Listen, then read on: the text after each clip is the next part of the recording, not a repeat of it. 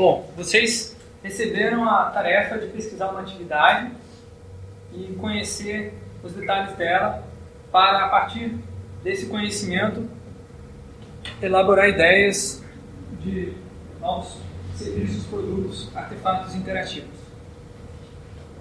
Uma coisa bem importante no design de interação, que diferencia ele de outras formas de design, outras abordagens para design, é que ele é baseado em pesquisas com usuários, seja, pessoas que vão usar o negócio depois no final das contas. Outras formas de design até existem essa noção de pesquisa é, com usuários, mas ela não é posta em prática muitas vezes, ou é apenas pesquisa de marketing, é muito baseado em pesquisa de marketing, ou é baseado em pesquisa econômica antropo, é, limitada à antropometria, né? Agora, essa pesquisa mesmo de como as pessoas se comportam, como você vai inserir um artefato ali, vai modificar essa, essas dinâmicas de comportamento das pessoas, essa é a área que o design de interação mais, mais tem como diferencial contribuir. Por isso que em empresas como a IDEO, é, Frog Design, são empresas de design grandes. Você tem design industrial, é, desenhos, designers industriais? É, fala isso. Desenhista industrial, fala isso. Está errado, né? Mas tudo bem. Desenhista industrial, projetista industrial, sei lá o que é o nome. É, eu penso em inglês, né? Industrial design funciona. Industrial designer você tem também os interaction designers trabalhando junto, você tem os graphic designers trabalhando juntos, você tem designers de várias áreas trabalhando juntos, porque cada um tem uma abordagem diferente para o problema. Então, um dos diferenciais do design de interação é pesquisa de campo. Por que ela é importante? Porque ela permite que nós, como designers, e a nossa equipe de desenvolvedores, que não são necessariamente designers, compreendam e percebam a diferença que existe entre as pessoas principalmente em relação a nós mesmos e as pessoas que vão estar usando os, os produtos. Porque não, muitas vezes a gente projeta para nós mesmos, né? Isso é, pode ser bom se a gente for parecido com quem for usar. Ou pode ser ruim se quem for usar é muito diferente de nós. Outra importância, e essa que está fazendo, na realidade, disparando o maior é, investimento nesse, nesse tipo de atividade, é que a pesquisa de campo ela permite inovação descobrir oportunidades de inovação. Aí entra esse artigo do Donald Norman que eu indiquei para vocês na Interactions, que se chama é, Workaround Hacks, The Source of Innovation, alguma coisa assim, que ele fala que os hacks e as coisas que as gambiarras que as pessoas criam no dia a dia são soluções para problemas que já existem no mundo e são soluções muito criativas. Ao invés de a gente ficar tentando reinventar a roda, vocês tiveram essa dificuldade no exercício do hack, né? Vocês não conseguiram criar um, pouco vocês conseguiram criar um hack novo, que alguém já tinha criado. Então, ao invés da gente ficar tentando se esforçar para criar novos hacks, novos projetos, por que não tentar pegar é, um hack desses e incorporar essa solução no seu, seu produto, né? É, claro que vocês têm que fazer o exercício de criar um hack também, não vou é, tirar de vocês essa tarefa. Vocês devem continuar com essa tarefa e montar o hack. Por quê? Porque vocês têm que se sentir do outro lado também da questão. Não é só você ser o cara que vai lá e estuda o hack, rouba o hack do cara, né? ganha milhões em cima da solução dele e não paga nada. Sem você saber como é fazer um hack. Né? Você tem que a, o feeling também, né? E outra, outro motivo bem importante da pesquisa é esse. Muitas vezes acontece sem a empresa prever, o designer ou o pesquisador faz a pesquisa por conta própria e apresenta os resultados e surpreende a empresa porque ele mostra dados que comprovam que o projeto que eles estão, que a empresa está investindo milhões, vai dar certo.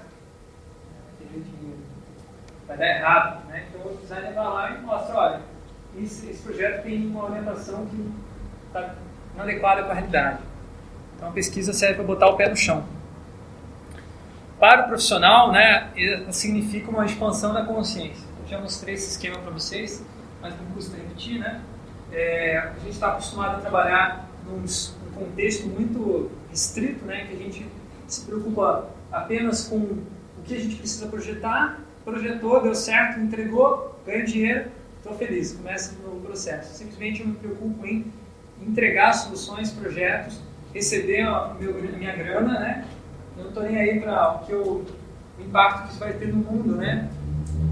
ou mesmo para a própria empresa que eu trabalho. Agora, quando você aumenta um pouco mais consciência, né, você começa a perceber, não, peraí, a minha ação aqui vai afetar a minha empresa colar, outro departamento. Você começa a ter uma visão um pouco mais abrangente. Agora, por que não também pensar em termos é, globais, né? As nossas soluções interferem na sociedade como um todo. E é isso que eu acho que é um diferencial do design de interação. Né? Enquanto que as engenharias, é, tudo bem, estou generalizando, né? mas em geral a engenharia está preocupada com questões técnicas. A interação no computador e o design de interface normalmente está se preocupado com as questões simbólicas da interação. Como é que o computador se faz entender para a pessoa, como é que a pessoa se faz entender para o computador. Ela é uma abordagem bastante individualista, como a gente viu na teoria do processamento da informação. Design de interação ele já está mais no âmbito social. Como é que a nossa dinâmicas sociais vão ser afetadas, alteradas e é, como elas já estão acontecendo, né? como é que a gente já está alterando e mudando e alterando as nossas dinâmicas de comunicação entre pessoas, né? por isso mediada por um sistema. Aí, para você trabalhar no contexto social, você tem que conhecer também o contexto simbólico e o contexto técnico. Você não precisa entrar na caixa preta, mas você precisa pelo menos saber que tipo de artefatos existem. Né? E já no plano mais global ainda, é o plano cultural, que é volta e meia os designers de interação têm que fazer é, esse curso, têm que conhecer um pouco disso, mas não necessariamente são expertos nesse assunto, porque são conhecimentos que você só consegue detectar e perceber e compreender após muitos e muitos anos de, de pesquisa, coisa que a gente normalmente não tem tempo nos nossos ritmos de projeto. Então isso fica mais a cargo da antropologia e uma tentativa que muitas vezes é bastante reducionista do marketing, né, de fazer pesquisas de âmbito cultural. Então, nós trabalhamos mais no âmbito social, pelo menos na minha visão. Né?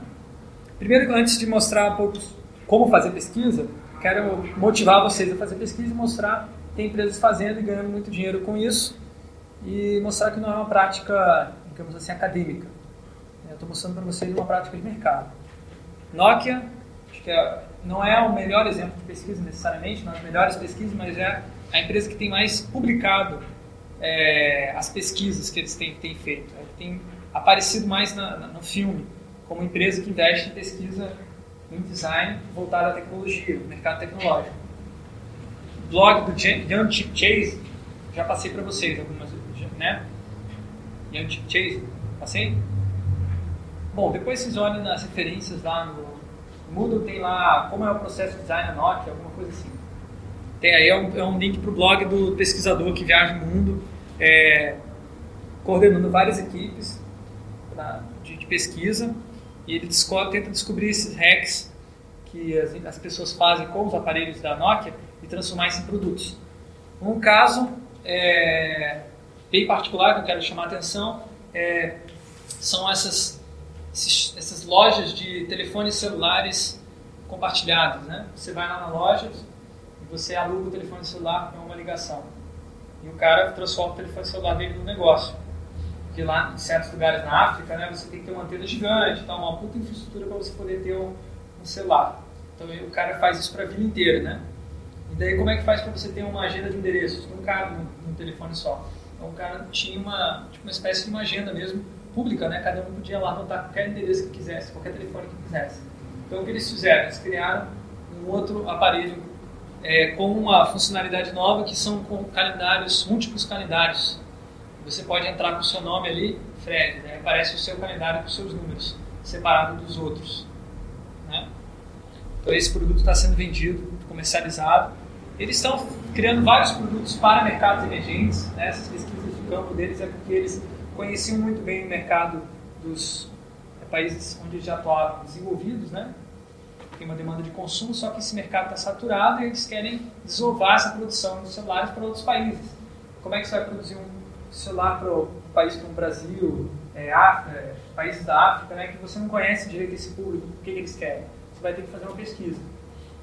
Porque eles têm um ritmo, uma dinâmica de, de vida muito diferente do país, dos países de onde vêm é, esses pesquisadores. A Motorola também, depois que a Nokia começou a investir nisso, também teve que entrar no, na, na, corrida, né? Porque o Motorola estava ficando para trás. Muita gente estava criticando, deixando de usar Motorola, porque achavam que os celulares da Motorola eram os mais difíceis de usar. Muita reclamação quanto a isso. Problemas de usabilidade. Eles começaram a investir bem. Agora eles estão com um núcleo legal de, de, de design de interação. Inclusive, o, aquele, um dos organizadores daquela XDA List, né, que é uma lista de design de interação muito legal, é o. Como é que é o nome dele? David, né? David Heller. David Heller. Ele mudou, David Maluf, ele mudou de nome. Ele era David Heller, casou com mulher, aí botou o nome da mulher, aí botou o nome do. Né, o contrário, né? Agora ele é David Maluf. Ele trabalha lá na, na Motorola, um dos designers lá. Eles fizeram um projeto bem legal com ó, esse de pesquisa para desenvolver esse motofone. Já viram? Pretinho. É super barato. Eles fizeram com a ideia de ser um fone celular super barato que, e pessoas que pudessem, que não, não leem, analfabetos, possam operar ele com facilidade. Então tem vários ícones, ele tem uma lanterna forte, ele, ele tem um, no caso da para a Índia, né, eles fizeram um modelo que tem um, um ringtone bem alto por quê? Porque eles descobriram que na Índia as pessoas comemoram uh, festas de casamento, muita frequência, são festas muito duradouras, assim, duram vários dias, e fica aquela música o dia todo e ninguém ouve o celular tocar. Acredite se quiser. E aí, é esse aí da foto? É esse aí. Esse de trás. Parece que, parece que é um e-paper, né? É, eles usaram uma tecnologia nova de. de parece que é um grafite. Monitorzinho. É, você já viu ele? Já, já. Muito bacana, muito bacana. É, acho que o Paulo tem um desse. Paulo? É, não é? Não sei. O Paulo tem, eu acho que é. É? Ele mostrou uma vez que que gostava, porque era bem, bem. Então, eles fizeram esse, esse projeto para fazer um celular que fosse só para falar, né? Porque hoje em dia né, o celular começa a acrescentar a muito. mensagem, meu, é que esse, esse, esse estilo de. Esse, esse, sei lá, esse digital dele aí, para ler é difícil né, as mensagens. Ah, sim, esse aqui, né? É. É verdade, ele é muito grande as letras, isso me disseram. É, o B é minúsculo, ele não faz um B maiúsculo. Aham. Só tem esses pauzinhos. É, ele, ele é cristal líquido fechado, né? você não tem pixel. Mas por outro lado é mais, mais legível, bem mais legível. E a Apple, né? Que embora faça muita, muita, muita, muita pesquisa, você não sabe que tipo de pesquisa ela faz, onde ela faz, como ela faz, porque ela fecha tudo a sete chaves. A única coisa que a gente sabe que comprova que eles fazem muita, muita, muita pesquisa são a quantidade absurda de patentes que eles registram todo mês. É, todo mês está saindo uma nova patente da Apple lá, uma coisa nova que esses caras inventaram. De onde vocês acham que eles tiveram ideias para fazer essas coisas, se não de pesquisa? Né? Não é por acaso que, que o iPhone ali tem 217 patentes registradas para fazer o iPhone. Né? Para poder poder cobrir, né? É um, é um modelo de negócios, né? Outras empresas não investem tanto assim em pesquisa fechada como a Apple, mas eles têm esse modelo. Daí depois eles ficam sem concorrência. Se você quiser fazer um celular touchscreen e tal, com esses, esses movimentos que tem no iPhone, você não pode sem pagar royalties para a Apple. Então, por isso eu não vi Nokia e Motorola fazendo uma coisa igual ao iPhone. Não tem como. Só o chinesinho. Só o chinesinho. Não ligo muito. Bom, sobre pesquisa, então, é, eu vou apresentar algumas questões metodológicas básicas. Vocês são meio chatos, mas vocês têm que lidar com elas, senão vocês vão vir com ideias mirabolantes de pesquisa que são é, vão te dar resultados distorcidos. Você vai ter uma visão da realidade que na realidade ela não é uma realidade, né? Só você que acha que é realidade.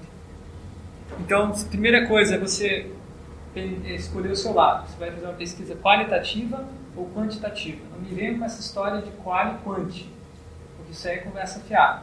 Tá? Isso aí, qual e quanti, para mim, é, é, significa salada mista. Quer dizer o quê? Qual e é o seguinte, você foi uma pesquisa quantitativa, aí você chegou lá um, número, um monte de número que você não entende nada. Aí você vai e faz uma análise qualitativa dos seus números. Aí você inventa, começa a botar um monte de de ideias, e você, não, porque eu acho que tal pessoa olhou para esses dados e falou que era legal. Aí você vai lá e anota. Isso, isso não, não vai te dar uma coisa, uma, uma informação que vai ser interessante para o seu projeto. É uma coisa totalmente subjetiva, né? Agora, se você faz o contrário, se você vai lá, conversa com uma pessoa, né?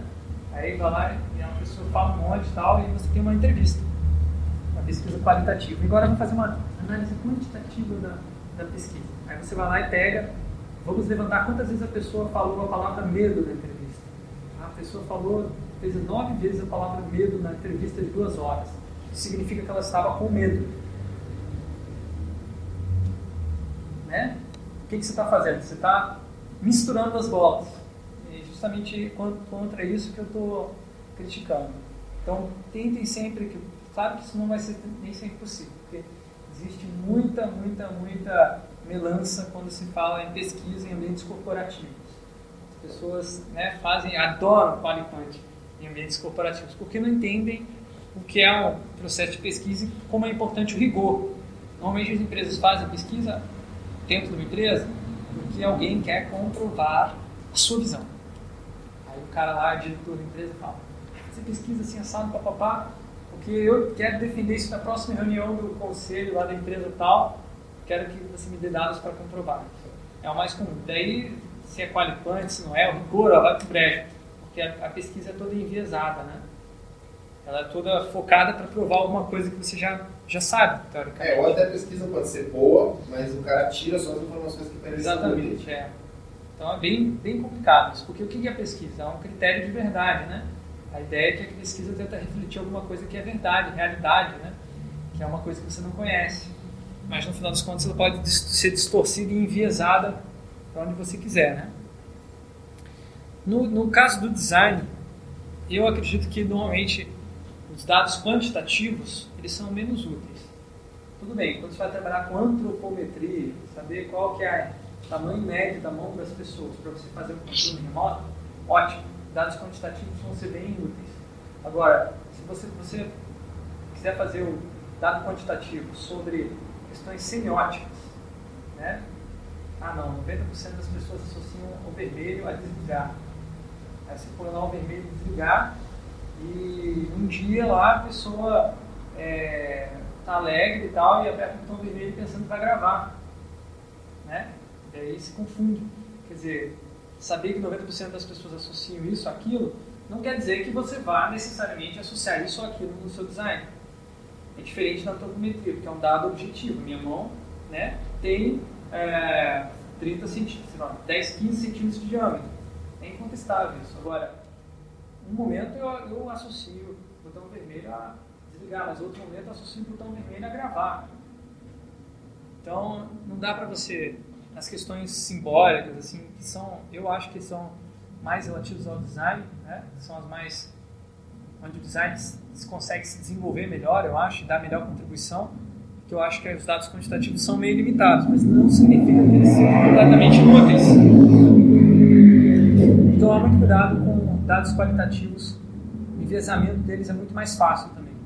Dados quantitativos é mais difícil. Só que quando você coloca dados, é, dados quantitativos, se torna mais difícil de você perceber também.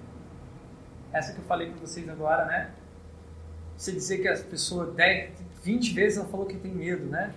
Se você não tem uma sacadinha assim de, de pesquisa, você não, não consegue perceber que você está enviesando a pesquisa com uma abordagem dessas. Você pode dar só uma explicação simples? Qual é a diferença principal de qualitativo? Qual e quant? Tá, vamos pensar bem, bem simplificado. Quantitativo se interessa por é, dados factuais objetivos que podem ser mensurados em números e comparados entre variáveis distintas. Tá? Aurélio. Tá? Aurélio. Por aí. Dados é, pesquisa qualitativa é aquela que não se preocupa com quantidade, quantidade de pessoas que vão ser abordadas, nem com a representatividade dos dados. Ela não quer que a opinião tirada dessa pesquisa valha para uma grande quantidade de pessoas. Ela está preocupada em focar na opinião, na profunda, compreensão, uma compreensão profunda de um determinado fenômeno específico. Se eu puder tirar alguma lição daquela, daquele posso usar em outras situações, beleza. Mas isso não é o mais importante. É importante compreender aquele fenômeno em sua, sua profundidade. Lembra do materialista e idealista? Então, idealista é quantitativo. Ou também pode ser o, o materialista também. Agora, esse, essa ideia qualitativa, ele está muito mais na linha fenomenológica, né? que é você conhecer o, o fenômeno em profundidade. Então, você, vai, você faz uma entrevista só com uma pessoa, fica cinco horas com ela, só sabe a opinião daquela pessoa. Mas ali você consegue muito mais, informação muito mais profunda do que se você entrevistar 10 minutos, 20 pessoas. Entendeu? Então, por exemplo, você que você está avaliando é, uma cerveja. Você pegar e entrevistar 50 pessoas e ver se elas gostam de tomar cerveja e se elas preferem cerveja amarga ou não sei o quê. Aí você levanta isso aí é uma quantitativa. Isso. Qualitativa é você ficar entrevistando uma pessoa sobre o que, que ela acha, como é que ela toma um gole da cerveja, me diga o que, que você acha dessa cerveja. Conte uma história que você sabor, passou um dia. Que você lembra quando você toma ela, o que acontece, isso, isso. e aí levantar essas informações. Exatamente. Vocês compreenderam? Outra questão. Nessa, nessa minha pesquisa, a minha observação das pessoas, ela vai ser distanciada ou ela vai ser participativa? Quanto participativa? Quão distanciada? Né? Existem possibilidades de você entrar no ambiente, pesquisar ele sem que você seja percebido, tentando se esconder, tentando parecer que você não é ninguém. De repente alguém acha que você é um, é um olheiro, acha que você é um, é um, sei lá, um policial, um investigador. Ou tem outras possibilidades de você entrar na, no ambiente pesquisado, fazer parte do grupo e de repente você está lá, lá levantando uma placa na, na rua, assim, fazendo parte mesmo do movimento social, como se fosse qualquer um outro, qualquer um membro ativo, mas ainda assim você está pesquisando. Você pode ir para um lado quanto para o outro. Então, é o ideal da mosca na parede, é esse de você ficar imperceptível né, no ambiente, e para isso existe metodologia. Como se faz para se tornar imperceptível? Você tem que ir várias vezes até pessoas se acostumem com você. Então você começa lá, você vai lá numa, numa sala de aula, vai fazer pesquisa em sala de aula. Primeiro dia, o professor apresenta o pesquisador aos alunos. Queridos alunos, agora nós recebemos um pesquisador X da universidade, vai aqui observar a aula de vocês, tá?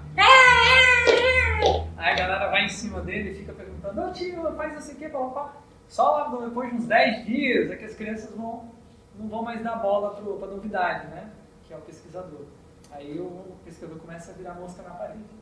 E para de interferir no processo, né? Porque por que, que eles querem esse ideal de mosca na parede? Para você não enviesar. Eles acham que se você participar da atividade, você vai é, contaminar ela. Isso é uma mosca, né? se você contaminar a atividade, ela vai ser diferente daquilo que era antes de você pesquisar, né? É, eu tenho um certo, um certo viés assim, de não gostar muito dessa ideia. Porque é eu acho que as atividades estão sempre se transformando. Se você entrar lá e modificar, ou não modificar, vai modificar do mesmo jeito. Você pode ter. Toda pesquisa é um recorte situado. Então, eu fui lá fazer uma pesquisa, eu participei e eu assumo isso, que eu afetei ela. Essa é outra visão, da pesquisa participativa. Eu assumo e eu digo, ó, isso aqui eu acho que eu interferi, isso aqui eu acho que não mas você trabalha com uma visão mais realista da coisa quando você participa, eu acho.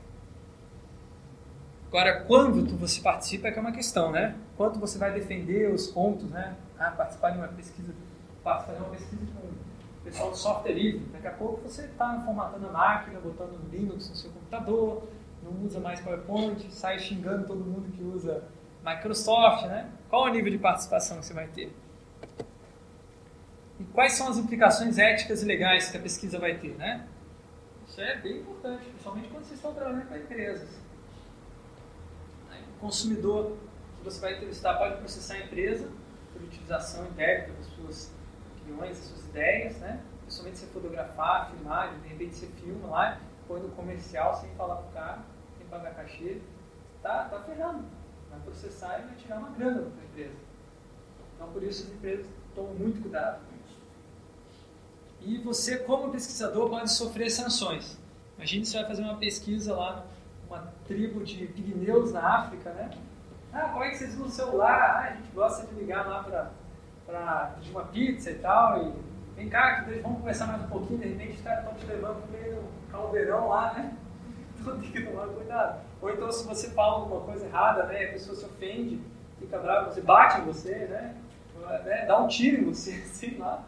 Tem que tomar muito cuidado, né? Com essas questões, né?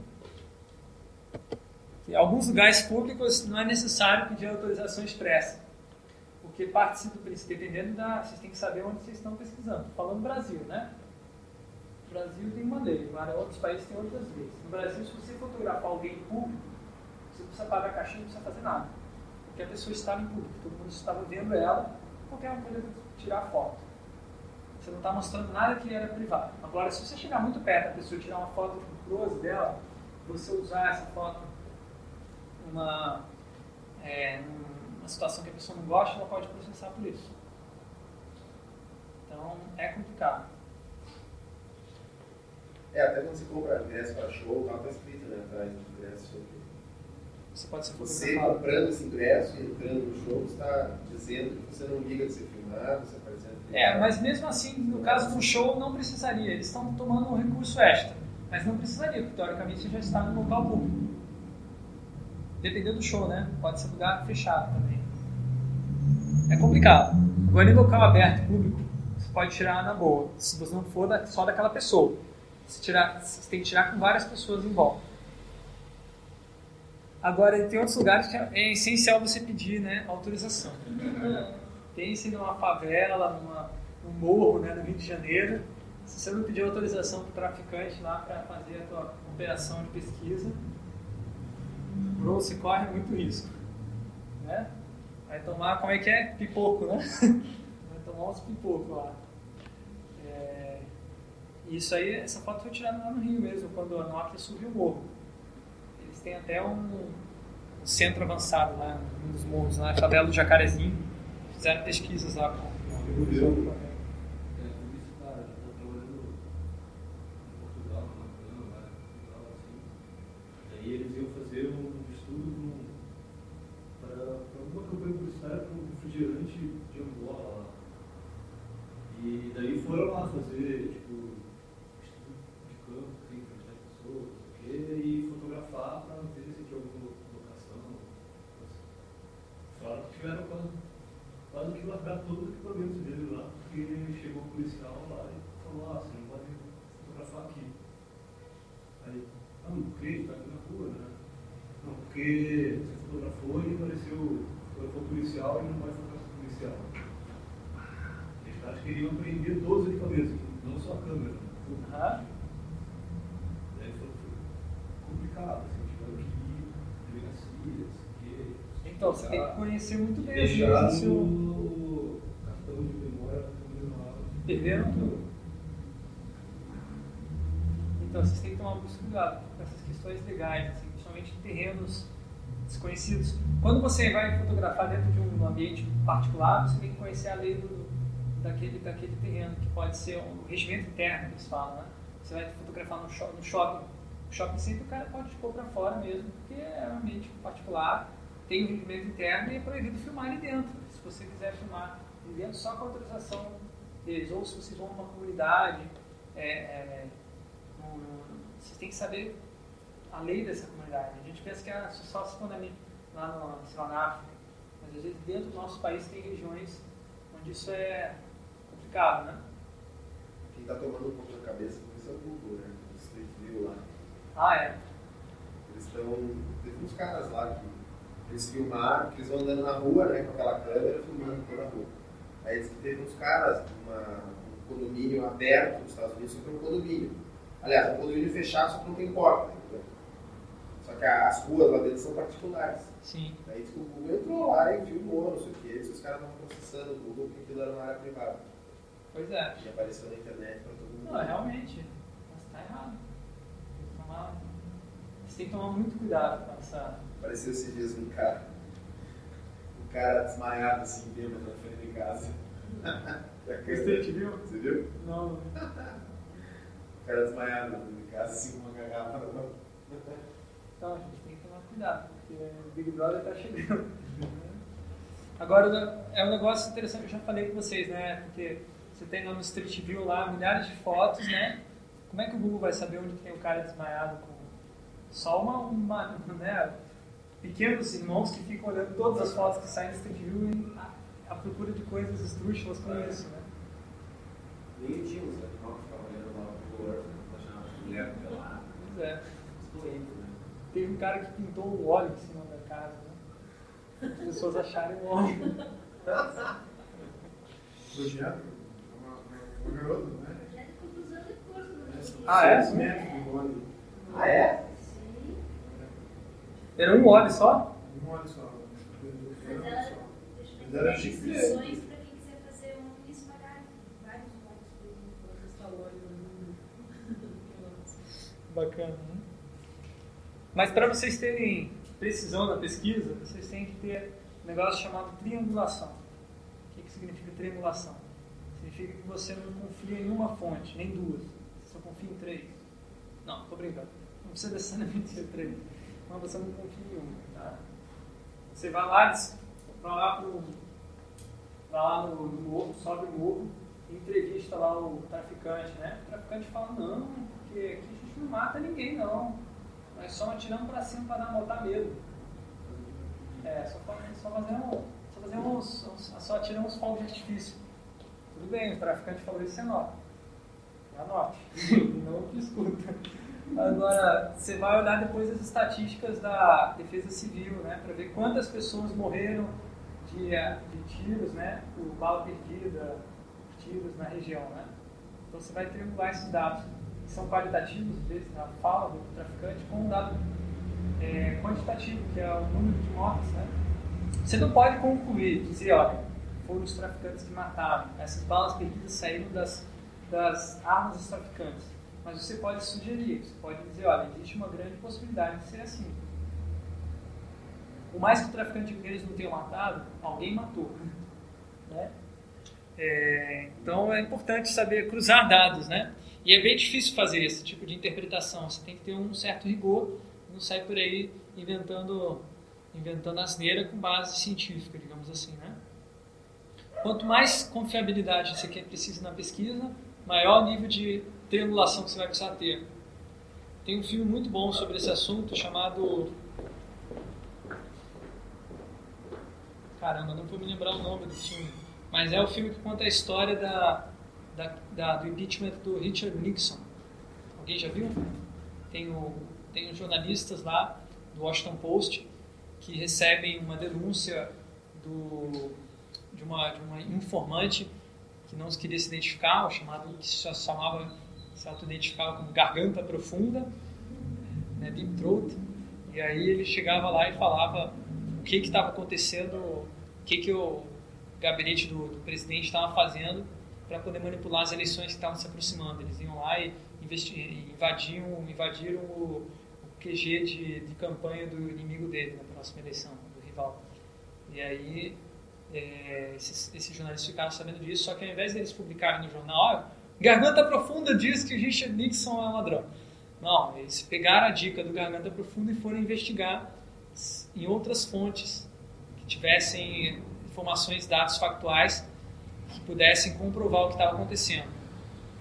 Daí o processo de investigação é vai todo aparecendo aos poucos no jornal. Cada fonte que eles vão encontrando, eles vão publicando. Até que culminou com a queda do impeachment do, do presidente quando a nação ficou sabendo do escândalo. O, o, editor do jornal, sempre, cada vez que eles vinham com as denúncias, ele falava para os jornalistas: olha, você tem que comprovar isso muito bem, a gente não pode arriscar o nosso jornal, é, a credibilidade do nosso jornal, por conta de uma informação errada. Né? Imagina, o jornal põe lá, presidente é ladrão, aí não, não é ladrão coisa nenhuma, né? o jornal vai para o buraco, né? que é o que, o que, que se baseia o jornal, né? Que as pessoas acham acreditam que ele tem verdade. Né? Mas essa questão da fonte é complicada, né?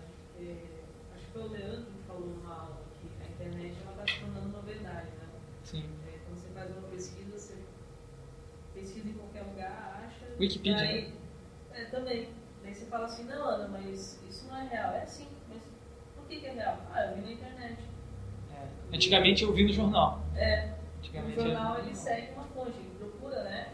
Dar credibilidade. É verdade. E a internet não, você pode ter vários assuntos. com- Você pode entrar na Wikipedia, ver uma informação, passar para frente e não ser verdade, né? E você acha que, tem, que é tão verdade que está na Wikipedia quanto que sai no jornal. Quanto que às vezes não é. Por isso que eu sempre olho alguma coisa na Wikipedia, eu sempre tento procurar outras fontes. Na própria internet mesmo, às vezes, né? Porque a internet possibilita isso, né? Você procurar, tipo, ler uma notícia em vários. Exatamente. A internet por si, ela não está criando mentiras, propagando mentiras. A internet permite que você procure verdades. O grande problema é a preguiça humana, né? De acreditar, né? E os, os, nas escolas, os professores reclamam muito da internet. Ah, porque o aluno faz o trabalho rapidinho, né? Copia e cola, nem verifica a fonte.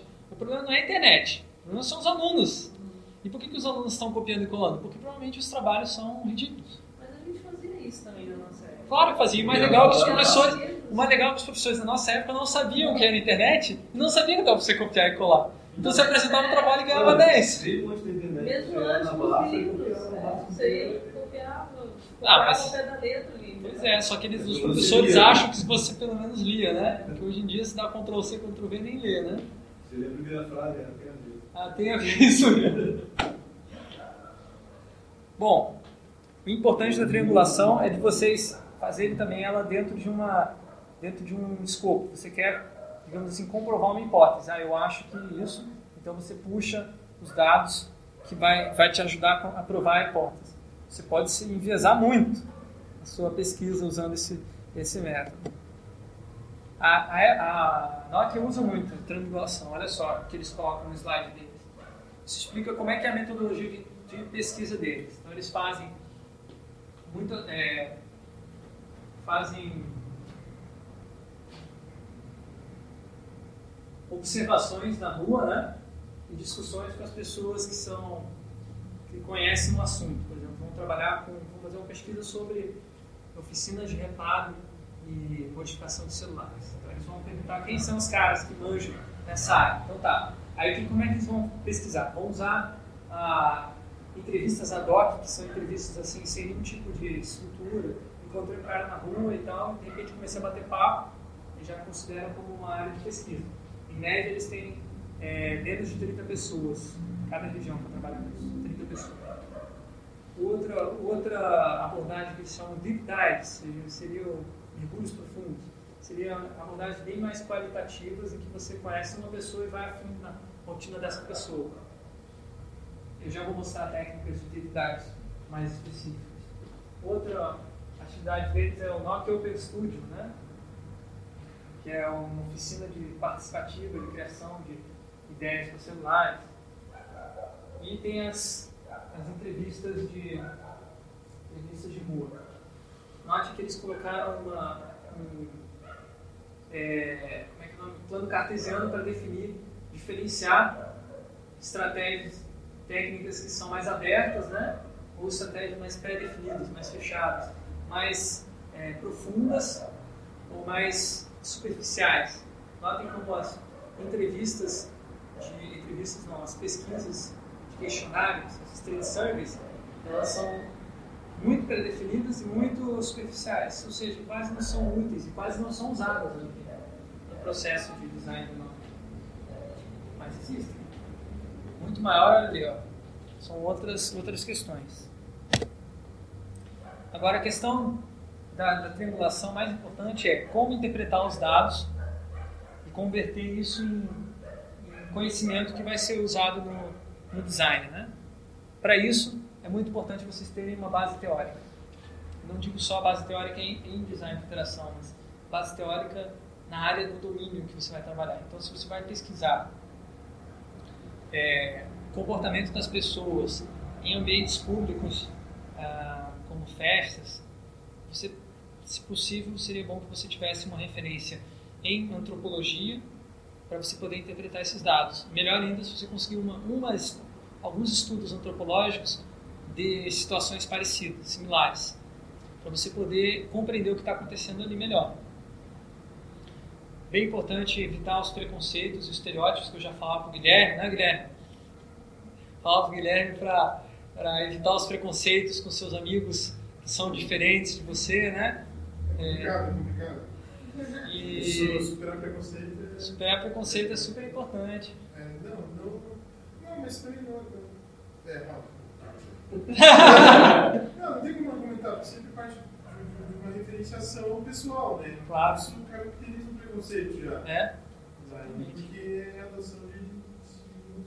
A verdade, na realidade, a minha, o meu preconceito contra o preconceito já é um preconceito. Então, no final das contas, não tem como escapar. Mas devemos evitá-la. Para evitar, uma coisa legal é você essa técnica chamada estranhamento. O que é o estranhamento? É o que o, que o Felipe estava fazendo lá em Buenos Aires. Nossa, que estranho, que como é diferente. O papai escreveu para a gente lá na lista. Vamos tentar fazer isso no nosso próprio mundo, no nosso próprio dia a dia. Vocês já estão fazendo, desde que começaram o curso, imagina vocês começando a ver coisas que vocês nunca tinham visto antes, né? Então, quanto mais a gente ficar ligadaço nessas coisas, assim, estranhas, por exemplo, o cara, o cara pegou e fez uma gambiarra lá que você vê milhares de vezes aquela gambiarra, mas se ninguém nunca parou para pensar, pô, essa gambiarra aqui, isso é estranho. Gente, isso aqui dá produto, rende produto, né? Rende uma transformação. É isso que fala do, do artigo do Norman, né? Estranhar as coisas do dia a dia. E transformar a vida num processo de. Que bonito, né? Bom, na prática, então, como fazer pesquisa? Você tem que ter um, uma meta muito importante. Você tem que saber o que, que você vai fazer com essa pesquisa. Não adianta sair a campo se você não sabe para que, que é. E para você atingir uma meta, você tem que construir um método ou aplicar um método.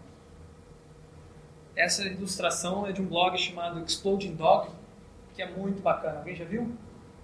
Muito bacana, gente. Vejam, acompanhem, que é um, eu, acho, eu acho particularmente uma das melhores coisas assim que a internet já produziu.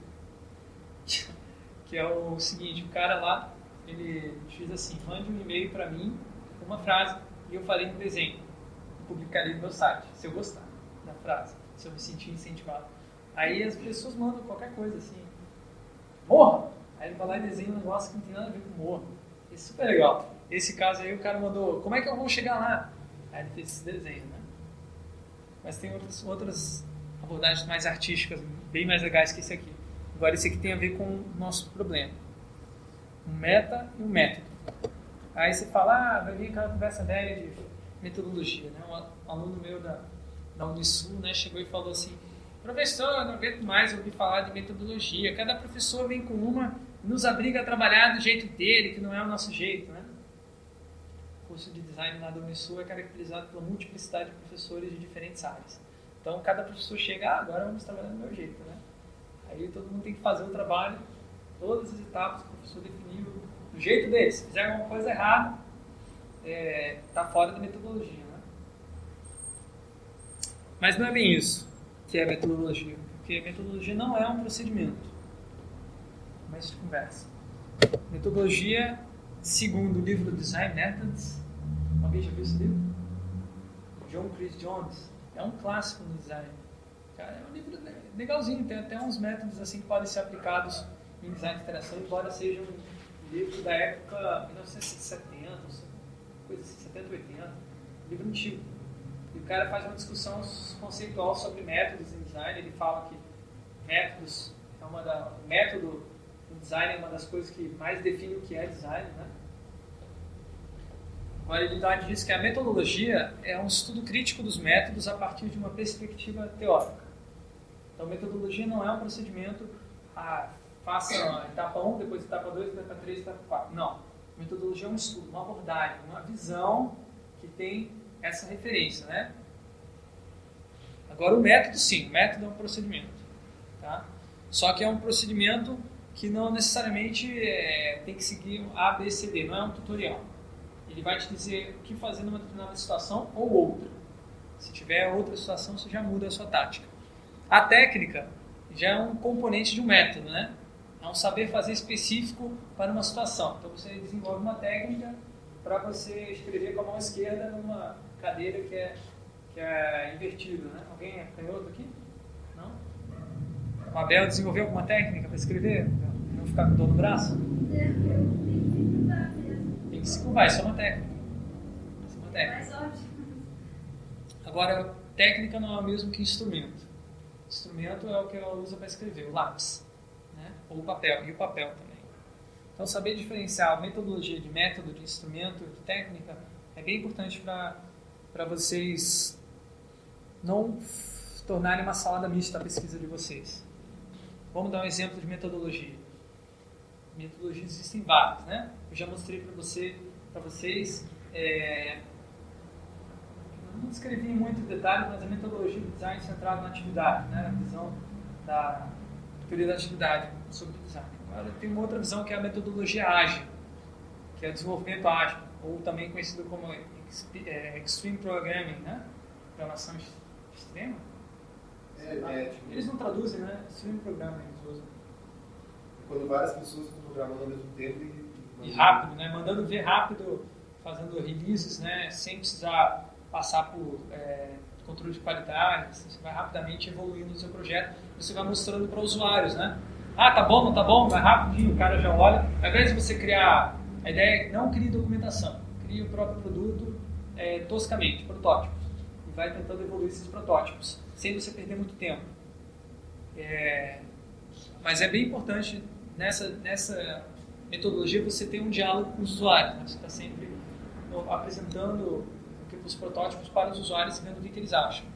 Isso permite que a sua equipe seja enxuta, né? tem muitas pessoas trabalhando e que você possa compartilhar o conhecimento entre a equipe de uma forma mais abrangente. Um livro que, que sustenta essa prática, aí, um um dos livros, né, é o Getting Real, da, ou Caindo na Real, da 37 Signals, que faz o Basecamp, por exemplo, e outros softwares bem legais da web. Outra metodologia é, é o, é o do design centrado no usuário, que se baseia na seguinte premissa. A referência para o processo de design deve ser as características psicológicas do usuário. Né? Dentro dessa metodologia existem vários tipos de métodos. Um dos métodos propostos é o dos elementos da experiência do usuário pelo Jesse James Garrett. Você já, tem, já talvez já deve ter visto aquele prédiozinho ali do lado direito lá, que é, o, é um dos, uma das metodologias mais usadas em web. Então, o que, que é? Basicamente, vá do geral ao particular.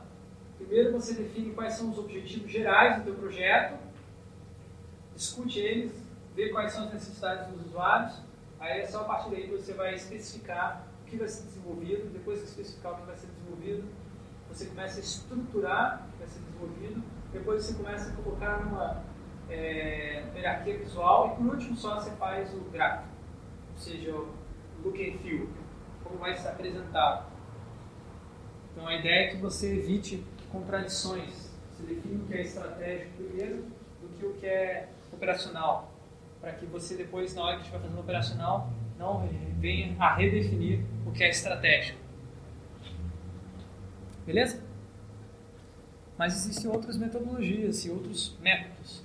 Eu não vou discutir metodologia aqui nessa disciplina porque vocês vão ter uma disciplina só para isso. Provavelmente com a professora Miquia vai ser uma disciplina só sobre metodologias, métodos, técnicas e papapá. Na realidade, essa aula aqui não era para ser nessa disciplina. Ser na disciplina dela. Só estou adiantando as coisas porque eu estou vendo que vocês já têm, já têm atividades com o Paulo de pesquisa de campo e vão ter comigo agora também. Então, vocês precisam logo de algum embasamento para a pesquisa. Então, não contem isso como é, uma visão geral de tudo que tem em pesquisas, tá? metodologia. Tem muita discussão importante nessa área, mas que eu não vou ter tempo de fazer. Eu só vou mostrar agora, a parte principal da aula, é como vocês fazerem, aplicar um método de pesquisa. Vocês podem ou não aplicar um desses métodos nessa estudo da atividade. Como referência para os métodos, vocês têm o guia colaborativo do, que está lá no site do Instituto. Já viram? No lado, no lado esquerdo do site lá tem, tem um menu. Tá? Tem um menu vocês clicam lá em comunidade, parte de comunidade, seção comunidade tem um link guia colaborativo. Clica lá, aí vai aparecer uma lista de um monte de informações sobre design de interação. Uma delas é métodos e técnicas, outra delas é metodologias. Aqui não é um wiki, só que está com outro nome, não botei o nome wiki porque o nome wiki não é reconhecido por maioria das pessoas. Mas é um wiki, vocês podem colaborar, contribuir se vocês quiserem estender a documentação de uma técnica, de um método, vocês podem à vontade. Essas técnicas, algumas delas já estão lá. Entrevista. A primeira delas é a mais primordial das técnicas de pesquisa. Né? Você pode fazer uma entrevista semi-estruturada ou estruturada. Sem, você põe um monte de perguntas, tópicos que você quer tocar com a pessoa. Estruturada, você define pergunta 1, pergunta 2, pergunta 3, aí você vai fazendo a pergunta quase como um questionário. Pode ser presencial, mas pode ser não presencial também, via telefone, Skype e telepatia. Agora, o mais importante da entrevista é você saber como começar a entrevista, não, vai para frente. Se você não souber levar a pessoa para o tópico que você quer, você não chega lá. E você não pode de cara também entrar no tópico que você quer, porque a pessoa normalmente não vai estar preparada e não vai, vai te dar uma resposta muito seca. Tipo assim, você chega numa pessoa lá, é, o que você acha da possibilidade de você ter geoposicionamento localizado no seu telefone celular toda vez que você estiver saindo da sua casa e indo para o seu trabalho? Legal. Você não pode chegar assim. Tem que chegar aos poucos, né? Ah, bom dia, como é que é seu nome? Você trabalha onde? Como é que é sua rotina de vida? Você usa muito celular? Você vai chegando, você vai dando uma, um rodeio, fazendo um rodeio, preparando a pessoa e levando até chegar no ponto que você quer. Mas e se você soubesse o momento que você, onde você está, se o celular soubesse onde você está e pudesse te dar informações relevantes, você usaria isso? Ah, sim, não. Aí você vai levando a pessoa, né? De preferência sempre fazendo perguntas ah, abertas, que não, não, não, sejam simplesmente sim ou não. Que não sejam, você não coloque a, a palavra na boca da pessoa, né? É muito fácil a gente falar né? Essa pergunta aí, você gostaria de ser geoposicionamento, blá blá blá blá? Pessoa sim. Mas você gostaria do tipo XPL ou 3PZD? Ah, 3PZD parece bom, né? Sei lá o que, que é isso. Você botou palavras na boca da pessoa, né? Você tem que deixar a pessoa aberta, né? Uma variante das, da pesquisa da entrevista é a história de vida. Na realidade, a história de vida é uma entrevista em profundidade, que na realidade se faz em vários dias e às vezes meses, você pega uma pessoa e pede para ela contar as histórias da vida dela e você vai tentando o máximo possível anotar, escrever, gravar e perguntando. Então, as pessoas adoram isso. Adoram contar história. Mesmo os mais tímidos no começo vão ter dificuldades assim, mas depois que se soltarem vão ficar falando no teu ouvido até você ficar com o ouvido ardendo. Pode ter certeza legal da história de vida é que você valoriza uma pessoa, né? Valoriza a pessoa, se transforma ela num sujeito, ela guia a pesquisa, porque você não tem como ter um, um roteiro para fazer história de vida. A pessoa que vai definir o roteiro. Né? Você consegue um grande aprofundamento em questões complexas e você tem que, de alguma forma, registrar. Você pode complementar a sua história de vida, além das entrevistas, com dados fotográficos, né? diários que a pessoa tem escrito, biografias é muito usado na área de história política, é, esse método, mas eu acho que também poderia ser mais usado no design de interação. Principalmente eu acho que a Nokia, eu não sei se eles estão fazendo assim, estritamente nesse estilo, mas é, muitas coisas que eles fazem, tá, eles estão ligados com a história da vida de uma pessoa. Né? Mas não, não com essa profundidade original que tinha na, na academia. Né? Isso é o que a Nokia faz muito, né? É o dia na vida. O que é o dia na vida? Você acompanha o sujeito ou você pede que ele simule e conte como é um dia típico da vida dele. Ah, eu acordo de manhã, escovo o dente, vou tomar meu banho e depois eu saio, vou para o trabalho, fico duas horas no metrô e tal, e, esse, e lá eu recebo umas ligações celulares, conecto com algumas pessoas que quero falar. Importante dessa pesquisa, dessa método é você ter um registro temporal do que a pessoa faz durante o dia e como as atividades do dia a dia dela se interconectam. Essa é uma foto de um, de um dia na vida desse, desse sujeito, tirado pelo Ian Chipchase, aí da Nokia. Então o cara lá está fotografando, tá, tá escovando o dente de manhã, mas está simulando como é. Eles falam, ah, pô, para que, que a Nokia vai querer saber o que, que o sujeito faz de manhã, né, escovar dente? Sabe-se lá. Quero saber, sei lá.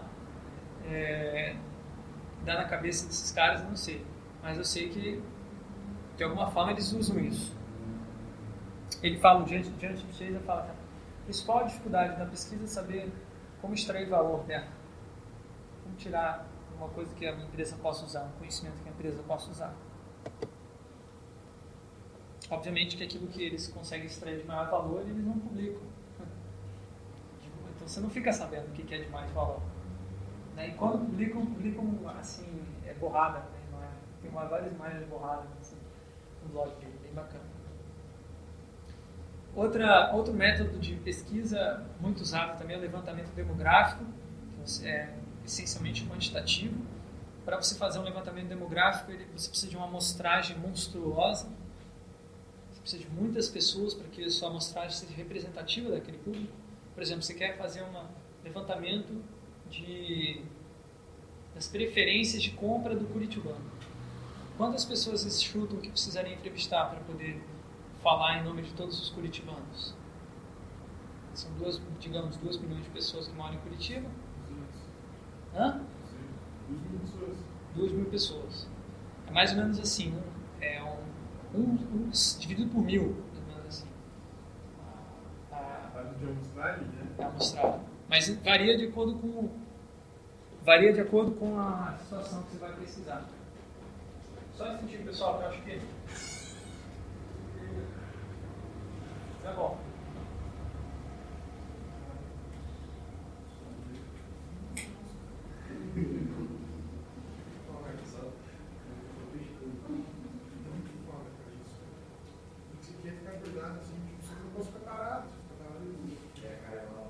Tô stand-by, assim, tá ligado? Tipo... levantar ela fora com nada. É, ah, mas esse café é quatro, caralho. Só que eu falo que funciona. Cara, na eu só fazer café, cara. Isso é muito absurdo, cara. Café com leite no chá, no chá.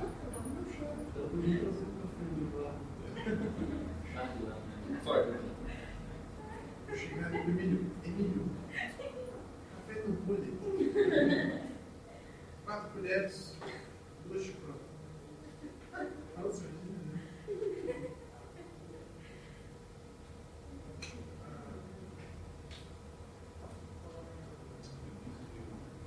Ah, eu disse que respirar hoje.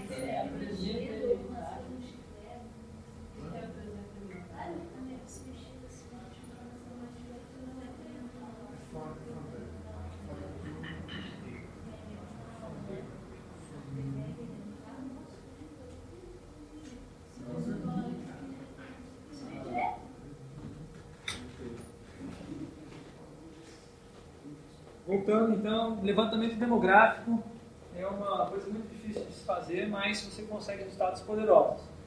Né? E como, por exemplo, levantamentos demográficos que as, as Datafolha e Ibope fazem antes das eleições. Né? Imagine o resultado que não tem uma pesquisa dessa sobre a influência do poder de voto, a escolha da pessoa no dia do voto. Por isso é proibido divulgar resultado de pesquisa no dia, né? Ou não? Não é proibido. Não é proibido. Não é proibido. Mas deveria ser, né? deveria ser. Eu acho, né? Eu acho que deveria ser proibido. Porque a pessoa tem a tendência de Maria vai com as outras, né? Na boca de urna. O cara sai, entrevista boca de urna, tá dando Lula 79%. Aí tu vai lá, tá dando nada. diferença faz, então deixa eu votar no Lula mesmo. Né? Eu acho que na realidade deveria ser proibido 10 dias antes das eleições. Né? Mas tudo bem. É, a Microsoft usou esse tipo de abordagem também numa, numa, uma, numa, numa projeto mais próximo do design de interação, que foi a, a reestruturação do Office 2007. Eles fizeram um programa antes, em 2003, que era Programa da Experiência do Usuário. Você abria o Office e perguntava, você quer que registremos tudo que você vai fazer, mas será, será anônimo seu registro? E imediatamente todos os dados, onde você clicava na tela, ia direto lá para banco de dados da Microsoft. Eles usaram as estatísticas para detonar várias funcionalidades que não eram usadas e priorizar outras. Então essa Ribbon, que é essa nova essa nova interface deles que não tem menu e tal, tudo baseado em umas abas gigantes, ela é toda baseada nessa ideia de que as ferramentas mais frequentes, acesso mais frequente, elas ficam mais destacadas na tua interface.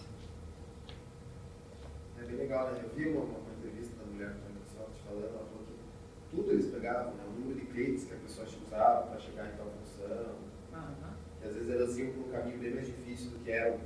o, o que existia, né? Às vezes existia um caminho mais fácil, a pessoa não Uhum. sabia. Eu acho que o projeto, esse projeto do 2007 é muito legal. Mas tem que ter bastante cuidado na hora de fazer a interpretação também desses dados, principalmente quando você vai cruzar dados.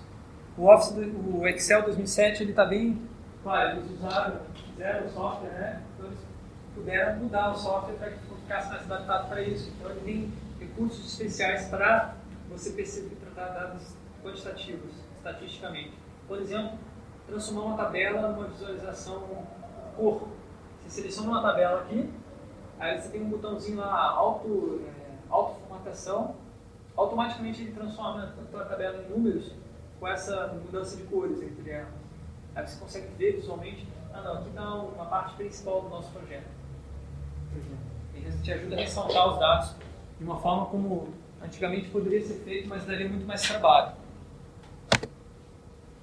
Análise da tarefa significa que você estuda uma atividade e você decompõe ela numa série de etapas, né?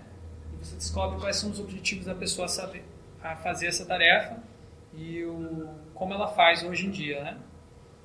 O objetivo da análise da tarefa é identificar gargalos de eficiência e é muito usado isso nas linhas de produções industriais. A ergonomia é a área que tem melhor desenvolvido metodologias para que incluem a análise da tarefa. Né? Exemplo: análise de acordar. Né? A Andy Young escreveu um livro chamado Mental Models, modelos mentais. Aí lá fala sobre como você pode modelar um site para que seja adequado ao que a pessoa pensa sobre aquela atividade. Daí ela estuda algo, estuda como é que funciona a conceitualização da pessoa sobre aquela atividade, do modelo mental.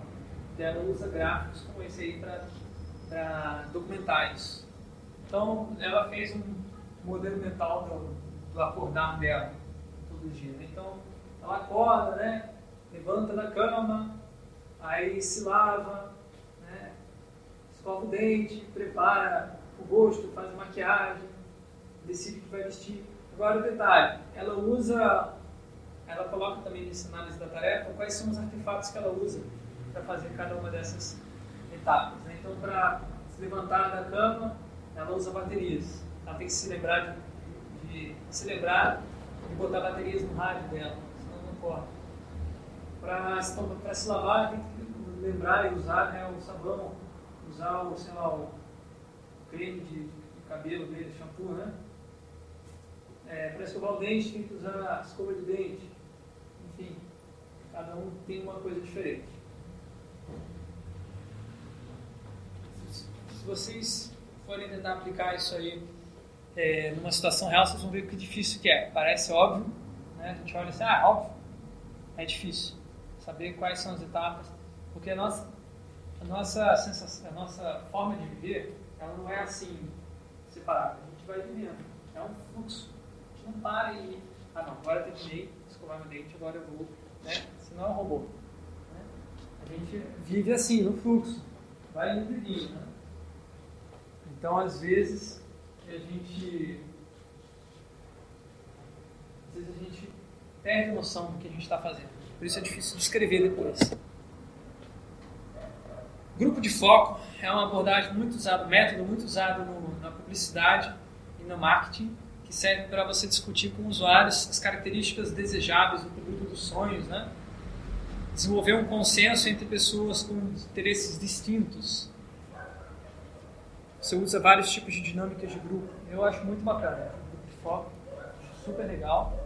É muito mais legal você facilitar e moderar um grupo de foco para que as pessoas discutam ideias criativas, né? Sobre o seu projeto. É parecido, mas não é diferente da oficina participativa. Na oficina participativa também você tem um grupo, mas a diferença é que no grupo de foco as pessoas falam a opinião delas e representam. Na oficina participativa elas constroem um produto, constroem um artefato, uma, uma, um protótipo. Para isso você tem, pode ter vários tipos de ferramentas. Já citei para vocês na semana passada da ideia do, do você usar lixo, né? botar um monte de lixo na mesa, pedir para as pessoas inventarem alguma coisa com aquele lixo. Bem importante na oficina participativa deixar bem claro qual a motivação que a pessoa vai ter por fazer aquilo, o que ela vai conseguir e motivar ela, né? engajar ela no projeto, dar uma ideia de uma dinâmica bem interessante para ela trabalhar. No caso da Nokia, aquele Open Studios que eu falei para vocês, é, os caras convidavam as pessoas para vir lá no, no, laboratório deles e daí desenhavam qual que era o celular dos sonhos dele, da pessoa, e descrevia depois em texto. Então, tiveram várias ideias boas, inclusive no Brasil, né?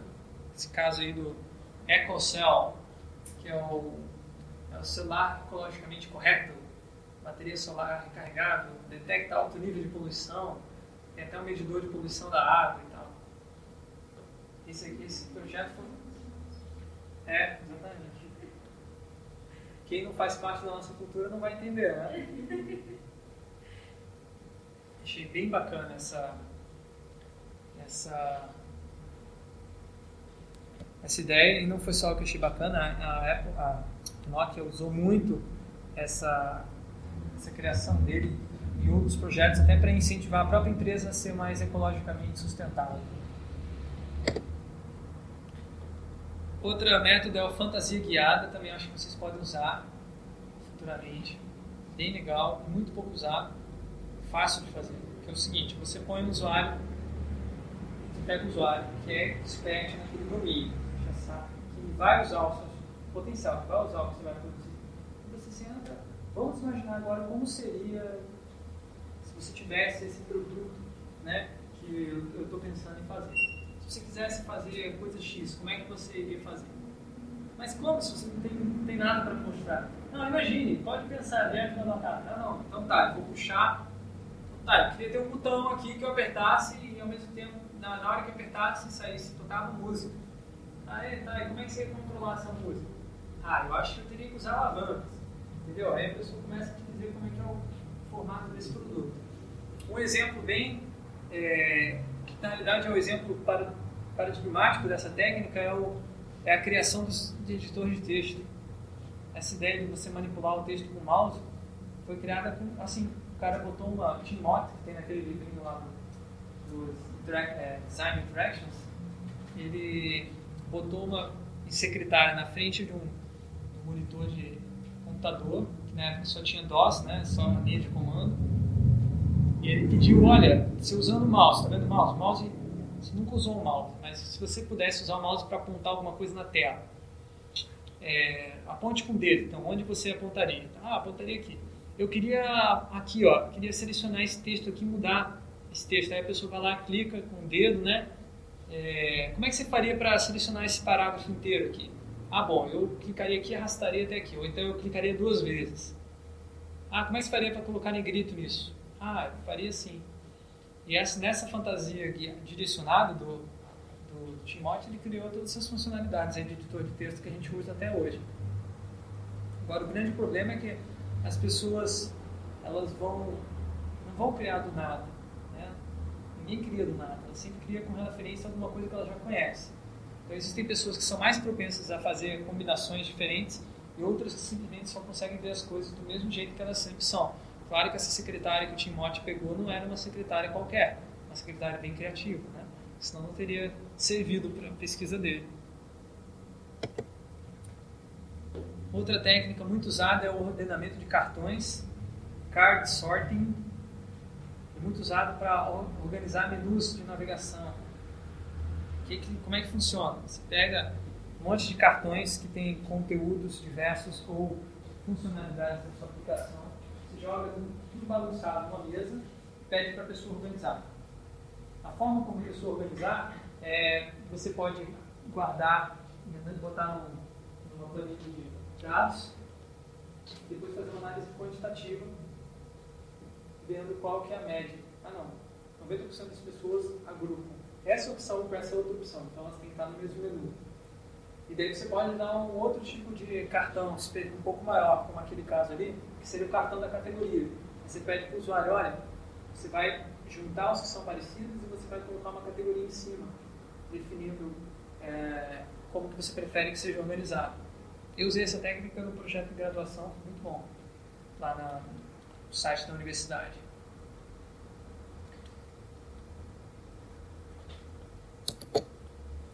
Quiserem mais referências de outros métodos, a IDEO tem o, esse baralhozinho deles, baralho de métodos de pesquisa em design de interação, IDEO Method Cards. Você, tem?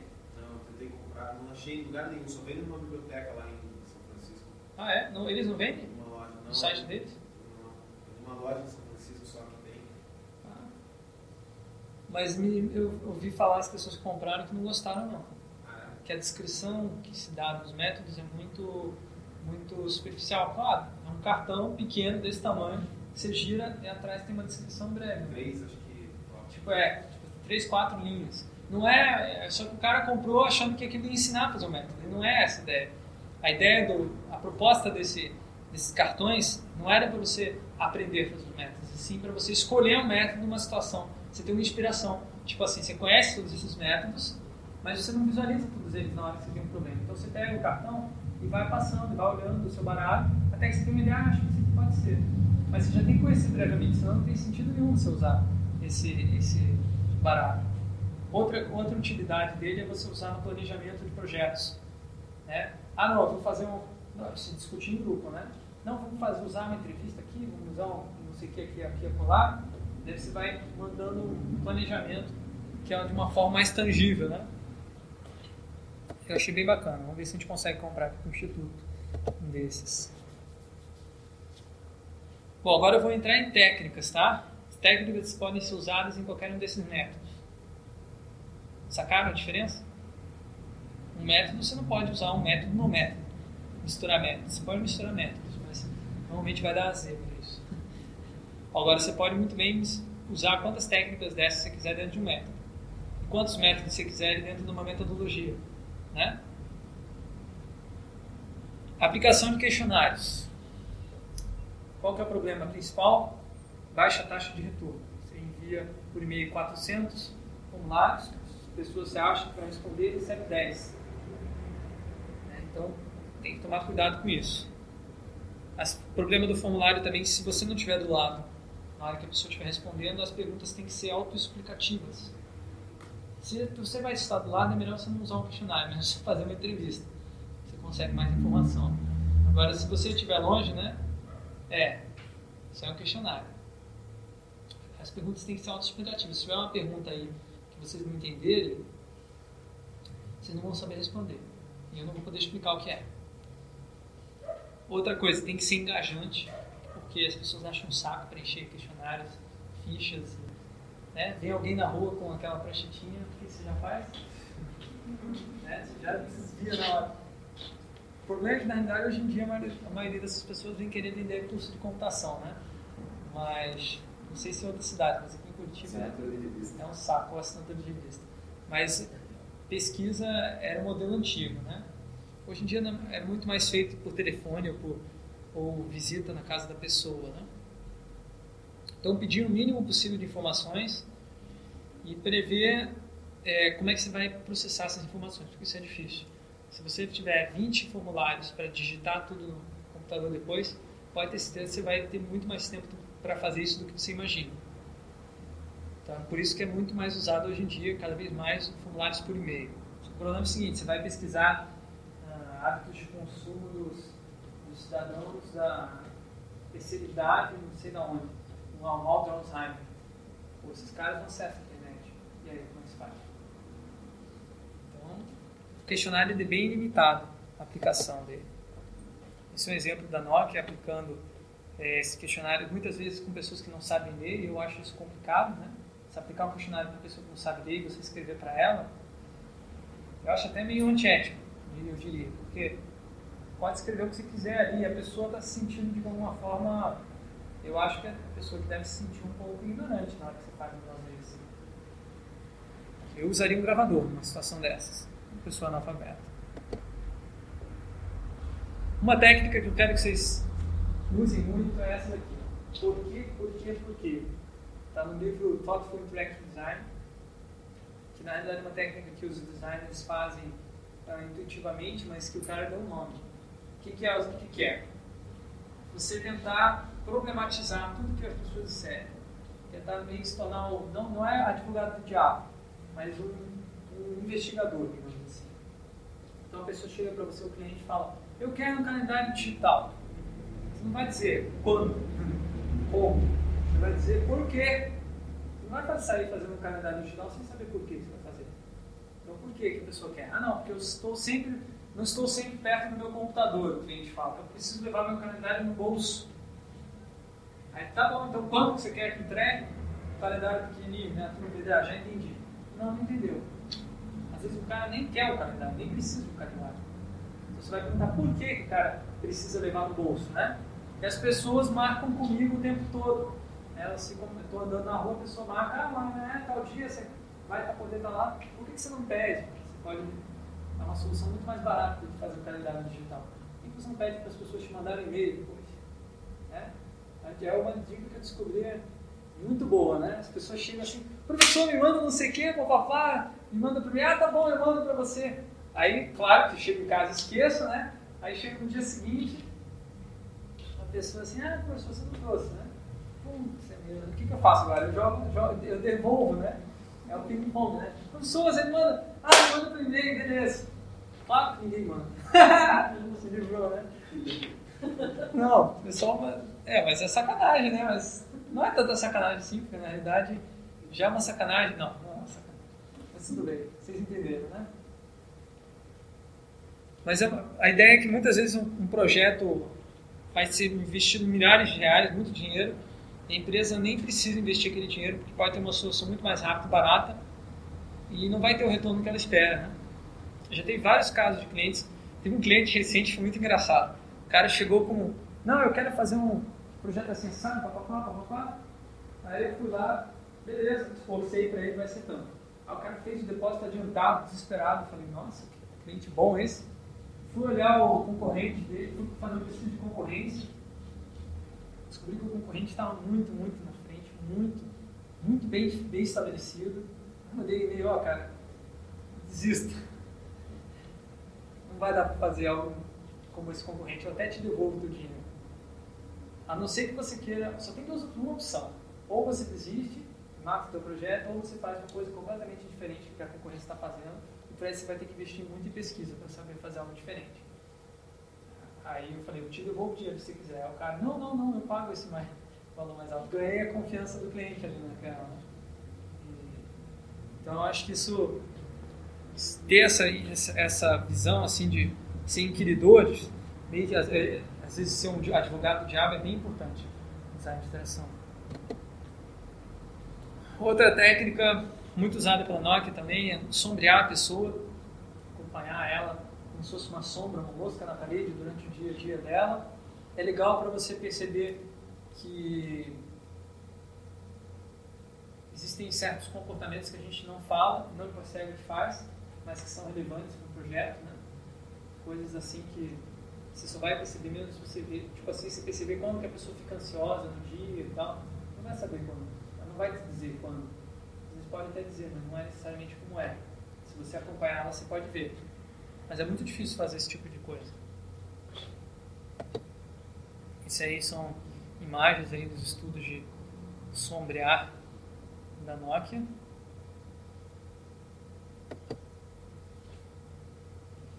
Vou pegar uma água e já volto.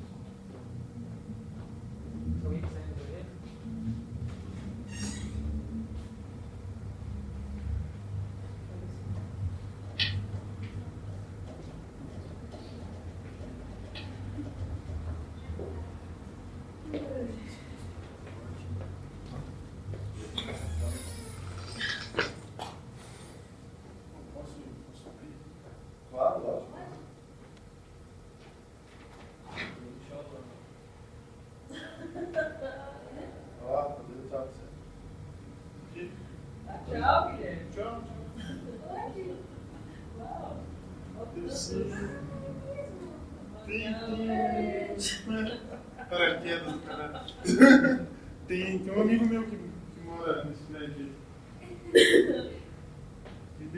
Fala pra ele dar tchau também.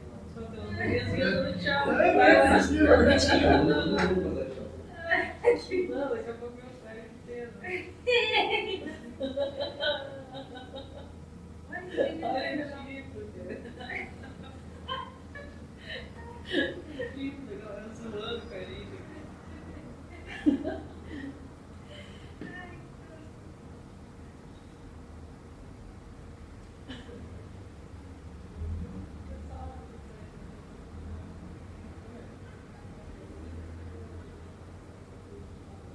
Do nada?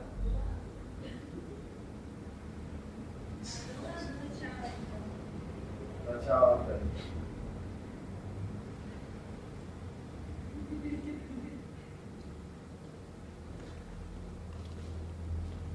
Assistindo aula de graça ainda. Hã? Só, ela só olha, mas É. Divulgar o I agora. Gente, velho. Hã? Divulgar o I agora, só para os caras.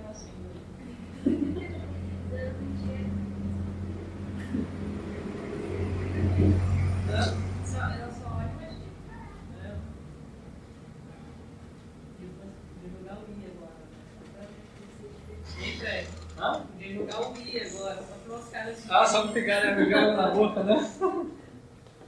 Quem sabe vem fazer a pós aqui. Fred, quando fez a inscrição na negócio da pagou lá, ele tem a, a- essa que tá no na corrente já ou a próxima? Vem a próxima, né? Eu fiz essa inscrição já há mais de um mês. E veio só Veio só essa. Bom, um método bem legal também para vocês ah, aplicarem é o sondagem cultural. Sonda ou cultural probes em inglês, né?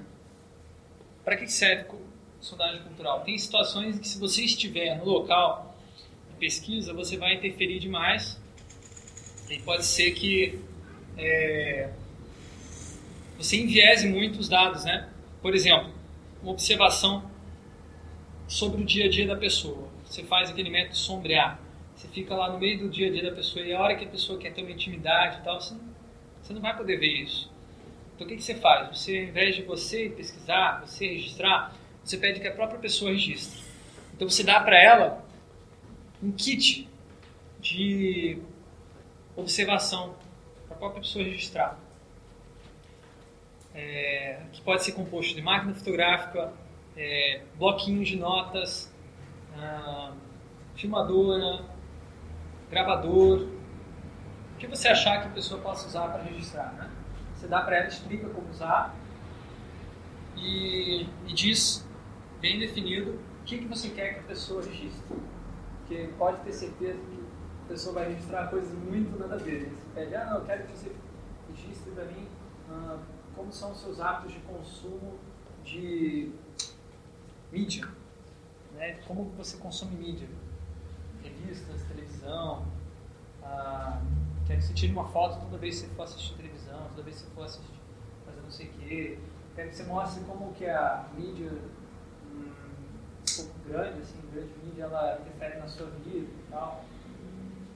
Aí o cara vai lá e tira fotos assim, é, bem nada a ver, né? Assim, foto como ele assiste televisão. Aí tem, assiste televisão, os programas, novelas e tal, e o cara toma uma garapa quando assistindo a novela. É bacana porque esse tipo de coisa talvez a pessoa não falasse se fosse entrevistar. Mas às vezes ela sente a vontade, ela acha legal mostrar. E bacana porque a pessoa também tem mais possibilidade de controle sobre o que ela quer mostrar, né? Ela não vai mostrar nada que ela não queira. Tem opções, isso aqui você não pode ver. Não tem isso. Só vai- ela só mostra o que ela quer. Tem uma versão alternativa dessa técnica que é você faz teste de protótipo. Não sei se vocês lembram, mas a gente viu numa aula os projetos do Royal College of Art, lá daqueles projetos da, ne- da que era para incentivar as pessoas a ficarem neuróticas com é, ambientes eletromagnéticos. Lembra disso? Então, aquilo ali era, era essa técnica aqui. Você manda o artefato para a pessoa e pede para que ela registre, observe e aja como próprio pesquisador. Assim, depois você entrevista ela, depois na volta, para entender como é que foi, o que, que são aquelas imagens que significam, o que, que ela quis dizer com aquilo, né? Isso é um exemplo de, de coisas que você pode perceber com esse método de sondagem cultural, uma pesquisa da Nokia, de novo, comparando a diferença como as pessoas customizam os seus celulares em diferentes lugares do mundo. Na China, olha lá, é, eles têm questão de dizer que eles só têm um filho. Né? É um orgulho ter um filho só, né? Por causa da explosão populacional. Porque na China e tal, e que lá, se você tem mais de um filho, você tem até sanções legais, né? Você tem que pagar um imposto extra se você tem um filho a mais. Por isso que também os chineses é, matam muitos filhos. Né? Nasce, nasce filha, é muito, muito, é bem comum, você mata a filha. Tem que ter filho homem. Tem que ter filho homem, porque a filha, eles não, eles não sei lá, eles não gostam de ter filha, filha, filha mulher porque acham que não trabalha, não coisa assim. Filho tem obrigação de cuidar dos pais, tipo, velho, assim. E aí a mulher casa e vai. Tem isso também. Enfim, nessa situação, eles queriam enfatizar isso. A relação da pessoa com a sociedade. Quando ele diz eu e meu único filho, ele não está falando muito de si, ele está falando principalmente dele em relação à sociedade. Olha, eu não sou um, problema para a sociedade. Agora, na, na Índia, né, é, você coloca na, a, a, imagem do celular como seu herói, né? Esse, é, esse negócio assim de, de herói muito forte nos filmes de Bollywood, sempre tem um herói assim, muito mais até do que Hollywood, né? Os heróis lá, só que os heróis lá são perfeitos, não são heróis assim, sempre os heróis do, do Ocidente sempre são aqueles heróis que têm uma ponta de, de alguma coisa estranha por trás, do lado negro, né? Que de vez em quando vem à tona. Lá na Índia não, são heróis perfeitos, digamos assim. É, e a outra, e a outra no caso do Brasil, né? Vocês conhecem bem aquela foto tradicional dos casais se chuchuzinho, chuchuzinho, né? Se, se amassando, né? Celulares e tal. Isso é bem comum. Porque a gente aqui tem uma cultura do amor romântico muito mais forte do que em outros países, né?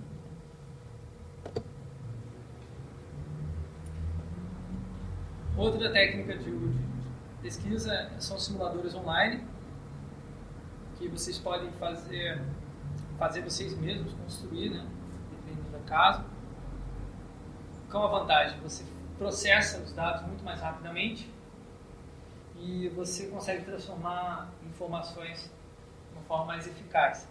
Porém, você tem um problema grave de que você não controla, pode ser que você não consiga controlar quem vai responder o seu simulador e depende muito da pessoa ter recursos técnicos, plugins que você usar especiais, flash e tal. Se a pessoa não tem flash, a gente não faz parte da pesquisa.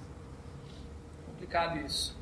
E também que você não sabe por que, que a pessoa fez uma escolha. Quanto mais complexo é o seu instrumento de pesquisa, mais difícil vai ser interpretar. Você tem uma pergunta que diz assim: ah, você é, gosta de pular da, pular da ponte? Você gostaria de pular de uma ponte? Sim ou não? A pessoa botou não, claro que não, porque ela quer morrer. Tudo bem, tem medo. Agora, se você faz lá um sisteminha lá com uma imagem assim, ah, agora você arraste o ícone para a posição onde você gostaria de estar nesse momento. Aí tem imagem lá do, do slide de um oásis, imagem de um shopping center, imagem de uma escola. Aí você vai arrastar para a escola. Por que, que o cara fez isso? Vai saber o que, que ele viu naquela imagem da escola. Será que ele percebeu que aquilo era uma imagem de uma escola? Ou será que ele pensou que aquilo ali era outra coisa muito mais legal do que uma escola? Sei lá. Então não, é muito difícil interpretar esse tipo de dados. Um exemplo de aplicação dessa técnica foi no projeto do BR Office, que o Instituto teve envolvido. A gente criou uma ferramenta chamada Wireframe Interativo, que basicamente você tem uma representação simplificada da homepage, da página lá do, inicial do site, que é isso aqui, são regiões, você o canto esquerdo, superior esquerdo, esse canto de cima. E daí você tem cartões desse lado que você arrasta e solta onde você gostaria fosse. Você quer que o suporte seja no canto superior direito? Você arrasta até aqui e põe aqui. Faltou algo? Você digita aqui, aparece um novo cartão. A gente mandou isso aí, bem bacana, tivemos várias contribuições bem legais nesse projeto, graças a esse 128 pessoas fizeram wireframes diferentes para a página inicial. Depois a gente teve uma dificuldade tremenda para poder tirar um, algumas ideias consensuais a partir disso, que todos eles eram diferentes. Análise dos registros de uso de acesso, muito usado em projetos de web. Né?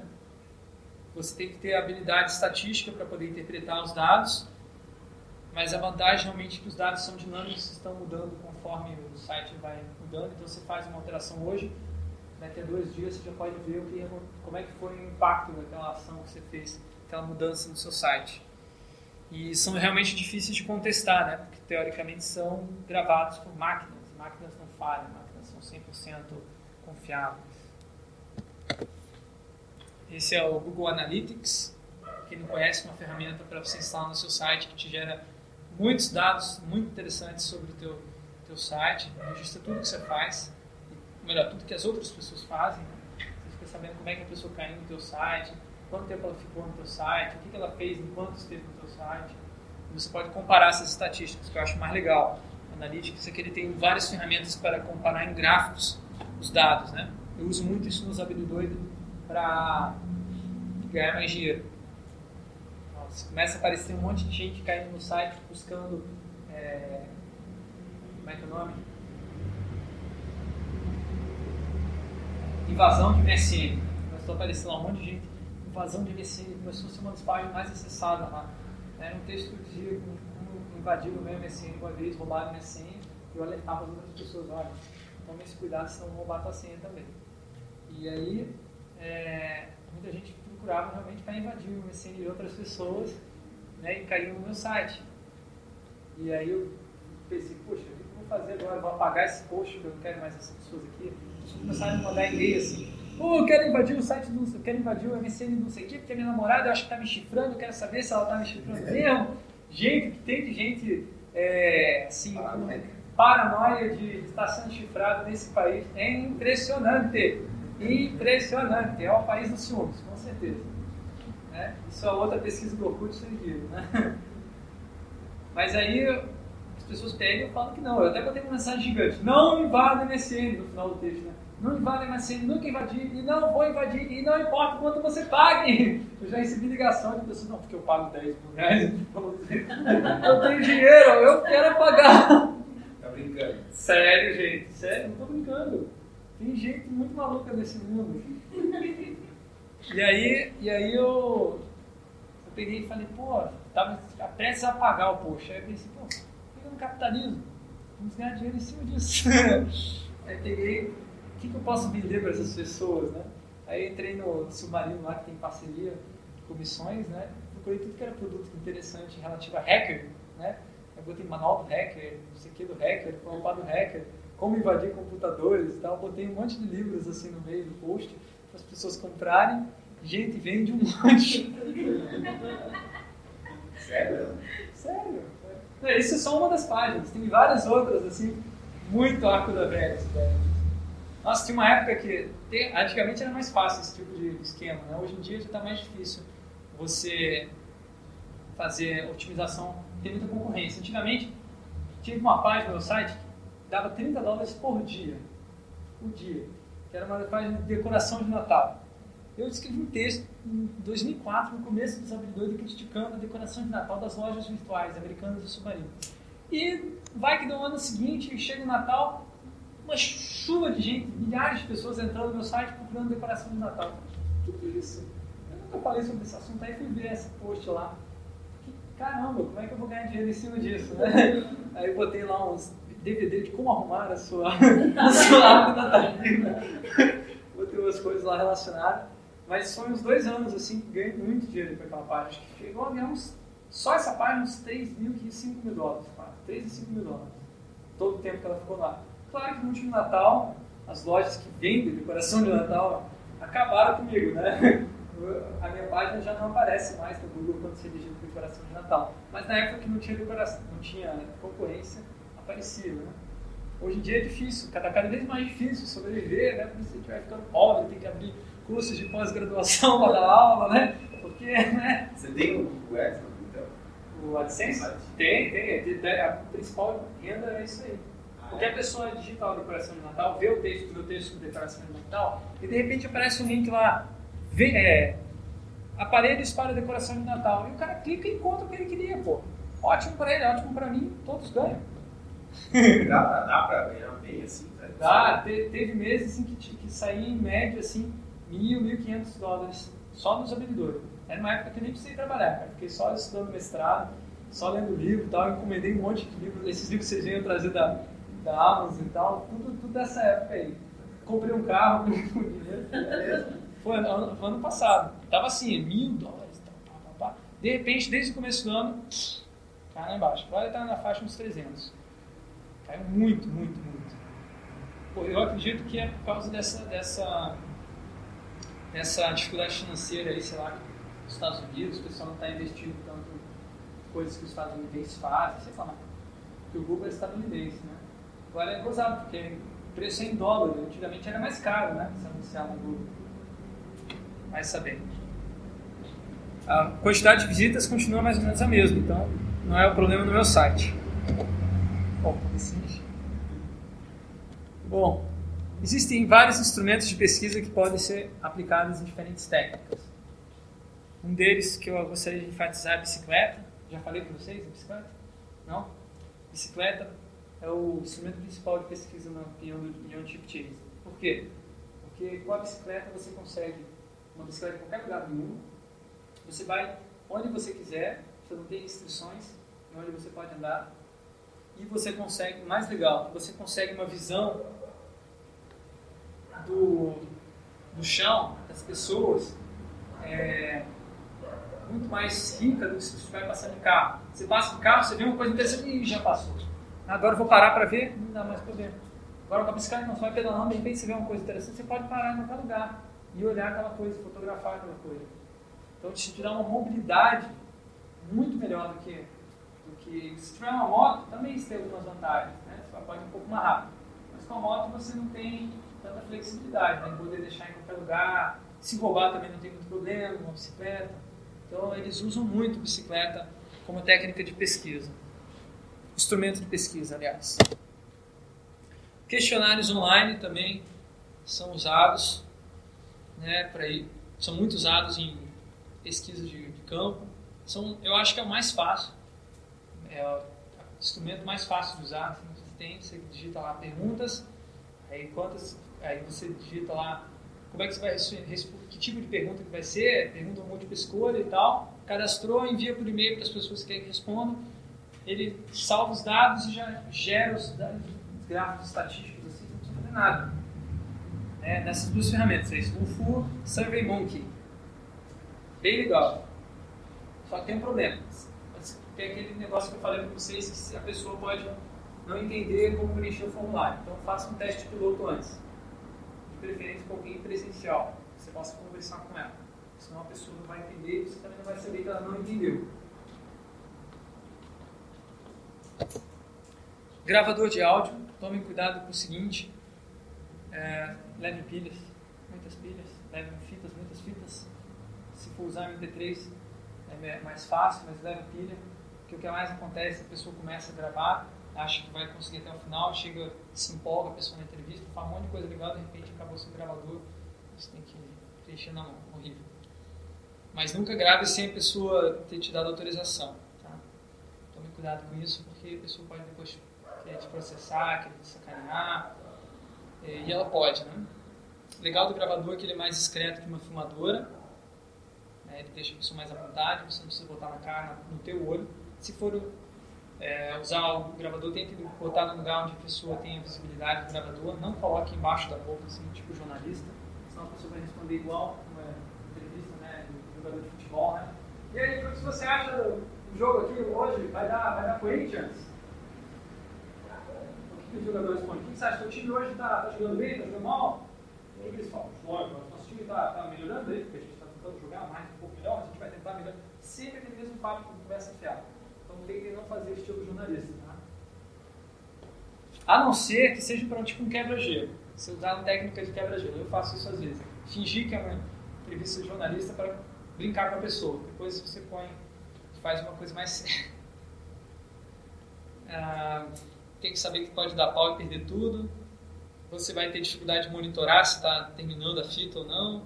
E tem uma, uma coisa muito chata que é muito difícil de transcrever depois. Se você quiser transcrever toda a entrevista, né, para você poder buscar por palavras-chave, relembrar o que foi passado, você vai ter uma dificuldade tremenda. Mas existem ferramentas que podem ajudar isso. E uma delas é o Transcriber, um software open source, você pode instalar em qualquer plataforma aí, que permite que você facilita você transcrição. Você começa a digitar lá o texto, você cadastra primeiro quem são as pessoas que vão falar. Tá. Cláudio Ferreira e Saulo estão conversando. Eu estou registrando a fala deles. Aí eu indico, aperto um botão lá, fala de Cláudio Ferreira. Pá, aí aparece Cláudio Ferreira. Aí começa a digitar, Cláudio parou de falar, espaço, pausa, muda para outra pessoa, fala de Saulo. Digita Saulo, espaço, pausa, você vai dando assim, pausa. É, e ele tem embaixo ali uma, uma visualização gráfica né, da, da do, da conversa, que isso ajuda bastante para você ver quando a pessoa começa a falar, quando ela grita, você consegue ver visualmente. Então, rapidamente você encontra os pontos. Bem bacana, usei na minha pesquisa de mestrado. Filmadora, tomar cuidado também, nunca gravar sem autorização, principalmente filmar, as pessoas têm uma relação com a imagem filmada muito forte. É, muitas pessoas não vão aceitar ser filmadas, podem até aceitar ser gravadas, não vão aceitar filmadas, tente não forçar a barra, dizer assim, ah, você não vai ser filmado, então não vou fazer pesquisa com você. Tentem daí ser flexíveis e gravar só o áudio, ou se você não tiver um gravador de áudio, o que você faz? Ah, não, você filma, você filma, filma a parede. Você fala, ó, tá vendo aqui, ó, eu vou filmar a parede só para gravar o áudio. Tá? É, detalhe, quando for filmar com o filmador, a pessoa autorizar mesmo, não autoriza, tente botar fora do campo de visão dela, pelo menos não diretamente na cara dela. Nunca entrevista a pessoa com a filmadora aqui na cara de vocês. Por quê? Porque a pessoa não vai falar com você, vai falar com a filmadora, com o mundo, com a televisão. E pode ser que ela fique muito estranha, né? Então, ou ela pode ser que fique muito inibida, ou pode ser que ela fique desinibida demais. Né? Então, o ideal é que você fale com a pessoa de frente e você põe a filmadora assim, ó, 3x4. Ou se você estiver na rua, um aluno meu inventou uma técnica que eu achei mais ou menos, né, que é o seguinte. Você está andando com a pessoa aqui, posso filmar você e tal, você mostra a câmera, beleza? Beleza. Põe aqui, ó. Lado tá assim. Aí se você tem um visor aqui, você olha embaixo, tá, tá no foco, beleza? Não precisa ficar no foco muito preciso, dele fica tudo. Não sei se vocês viram as imagens dele, já mostrei. Não? Foi uma, uma entrevista que ele fez de boa com o pessoal de, de telefone público e telefone celular. Ele estava aqui, né? Assim, para não deixar a pessoa medida. É, o ideal não é esse. O ideal é você ter uma pessoa fala e a outra pessoa filma. Agora, quando você está sozinho, essa é uma técnica possível. Que a outra pessoa filma não fica visível, digamos assim, né? O cameraman. Uma coisa que você pode fazer também para a pessoa se sentir mais à vontade, dar a câmera para a pessoa, mostrar como é que funciona e tal. Às vezes as pessoas perguntam, principalmente mulheres, assim, ah, você não vai filmar minha espinha, ah, você não vai filmar não sei o que, não vai dar close, né? Não vai dar um zoom, né? Não sei o que. Aí, né, fica, deixa, deixa eu acertar minha maquiagem aqui. Aí você explica, não, a minha câmera é ruim, eu não vou usar zoom não, tá? Pode ficar tranquilo, aí você mostra como é que é. Máquina fotográfica. Tomar cuidado com fotos pousadas, né? Você não vai ter muito interesse nisso. Agora vamos posar com uma foto. Você vai ter interesse em tirar fotos das pessoas no ambiente natural. Outra ideia, não, não tire foto assim.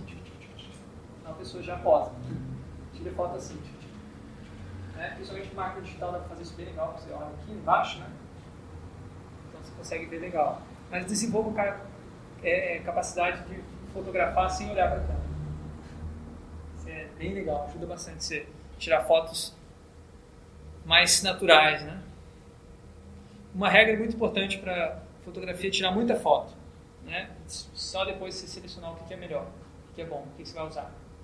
Muita foto. Os bons fotógrafos não tiram boas fotos, tiram muitas fotos e sabem escolher as melhores. Ah, outra coisa importante também, a câmera deve ter, não deve ter ruído. Se tira foto, fica cada vez tira uma foto. Ou você abre a câmera assim, né, aquelas máquinas que parecem um celular, sei lá. Desliga todos esses sons aí, porque cada vez faz um a pessoa já. O quê? Né? Estou tirando foto minha. Você se entrega, né? E também que seja um ajuste automático, você não ficar configurando a máquina. Você aperte e a foto fique boa em qualquer situação. Precisa se concentrar nisso. Se analisar esses dados todos no computador, depois existem instrumentos como os KDAs, né? KDAs, sei lá como é que fala isso. KDAs são os Qualitative Data Analysis Software. São vários tipos de software, uma categoria de software que serve para classificar, organizar os dados de pesquisas qualitativas. Então, como é que você, quando você faz pesquisa qualitativa, você com tantos dados, sem uma estrutura que você se perde no meio deles. Esses softwares ajudam a classificar essas coisas. vou mostrar um exemplo aqui, que é o Hyper Research, que eu estou usando na minha pesquisa de mestrado, que esse aqui é uma captura de tela dele. Como é que funciona o Hyper Research? Você importa documentos, textos, imagens, ou o que você quiser para dentro dele. Aí, por exemplo, um texto. Importei esse texto aqui e agora é, eu vou classificar ele. Então, eu pego o texto, seleciono uma parte do texto e digo que essa parte tem a ver com um assunto de evidência cultural, que é um assunto da minha pesquisa, um tópico que me interessa. Então, eu vou lá e marco, pego um, aqui estão meus tópicos de pesquisa, eu vou lá e associo a esse parágrafo. Ah, mas esse parágrafo também tem a ver com o deslocamento de, do ponto do espaço-tempo. Aí vou lá e marco, isso também tem a ver com isso. Vou botando códigos, classificando, tagueando, digamos assim, o seu, seu texto. Quando você termina fazer isso, você pode até levantar, um, um levantamento estatístico quantitativo, quantas vezes você usou, qual foram os tópicos que mais apareceram como é, importantes no seu, na sua pesquisa, né? quais foram os tópicos mais citados. Aparece lá. E o tradicional papel e caneta, né? Esse é o mais importante e o indispensável. Levem sempre porque é o que menos falha. Agora a caneta possa ficar sem, sem tinta, né? Mas você sempre pode ter a possibilidade de pegar uma caneta de alguém emprestado. Então levem sempre papel e caneta, qualquer situação. Ou leve um lápis, um grafite nunca vai tomar tinta. Também tem essa. Tem história lá do, do, do que desenvolveu uma caneta especial para escrever no espaço ah, uma é? tinta especial e daí alguém mundo assim, leva o lápis. É verdade. Que eu tive que fazer uma pesquisa gigante, né? Que custava uma grana terrível e tal. Ou leva um lápis, pode ser.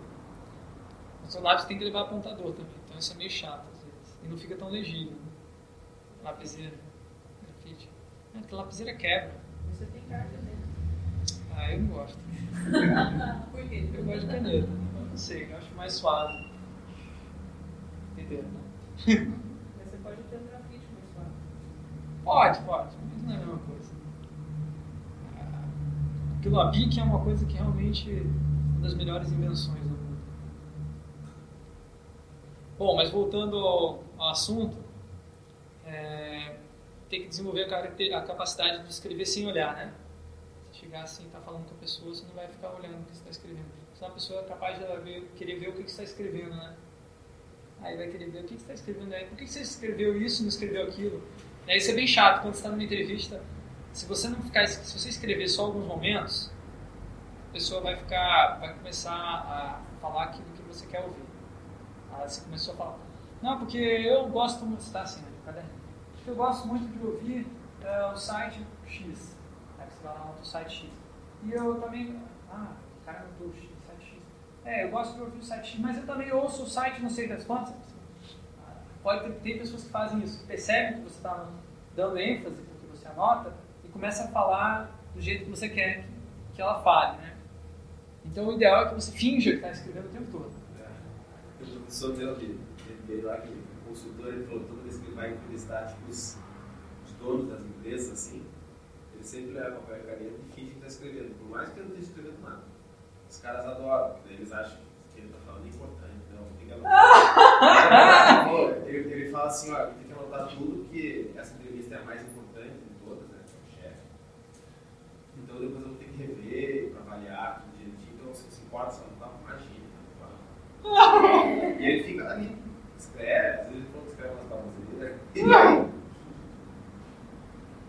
Bom, tá aí, tá a dica. né? Papel e caneta não fale. Ah, legal, legal do papel e caneta é o seguinte: você tem que fazer um, sempre um, uma, uma média do, com a sua velocidade de escrita e com o que você quer anotar e com o que você precisa anotar. Porque você não vai conseguir anotar tudo, vai escrever tudo. por mais que você tenha desenvolva técnicas de taquigrafia, que é escrita em código, né, que as secretárias usam, né, você não vai conseguir ser tão rápido quanto as coisas que estão acontecendo. Mas você pode desenvolver um método específico de, de saber é, tirar aquilo que é mais importante. Eu uso muito anotações de contexto. Eu não uso anotações do que a pessoa fala. Mas assim, a pessoa está falando, é, não, eu vou lá e toco país. Não, eu escrevo casa do, do fulano. Eu escrevo, ah, foi no lugar tal. Eu vou anotando os lugares que a pessoa vai falando, contextos. Isso me ajuda, me ajuda a anotar, mas cada um pode desenvolver uma técnica diferente. Agora, muito importante, sempre ter um, a mão, né? Principalmente quando for trabalhar para empresas, um formulário de autorização que esteja bem claro. Não pode vir um dialeto direitez, né? Dialeto legislativo. Senão as pessoas não vão entender e podem até é, desistir de participar da sua pesquisa por conta disso. Você pede um entrevistado porque o cara, não, não vou assinar isso aqui. Não estou entendendo, quero saber se está querendo enganar, quer fazer alguma coisa aqui. Né? Tem que ser claro. E é bom que você explique também, né? Explique o que a pessoa vê no texto, é que ela vê aquilo que você explicou. Se ela vê com outra coisa diferente, aí, aí o pega. Deixar bem claro no texto, né? Como vai ser usado os dados. Será usado somente para a nossa empresa, para uso interno, para desenvolvimento de novos produtos, e não será divulgado a terceiros, né? nem comercializado. Então era isso que eu queria passar para vocês hoje. Pesquisa. E o que eu queria ver de vocês é o seguinte: explicar qual projeto. Vocês têm um projeto da brincadeira, vocês já fizeram a pesquisa da brincadeira. Aí vocês já aplicaram essa pesquisa da brincadeira ao pé da letra no Open Source do Orkut. Eu achei muito legal. E, e aquela pergunta lá, você viu? Eu, eu, eu letista, né? Fez? Ah, tá. Depois vou dar uma olhada. Depois vou dar uma olhada.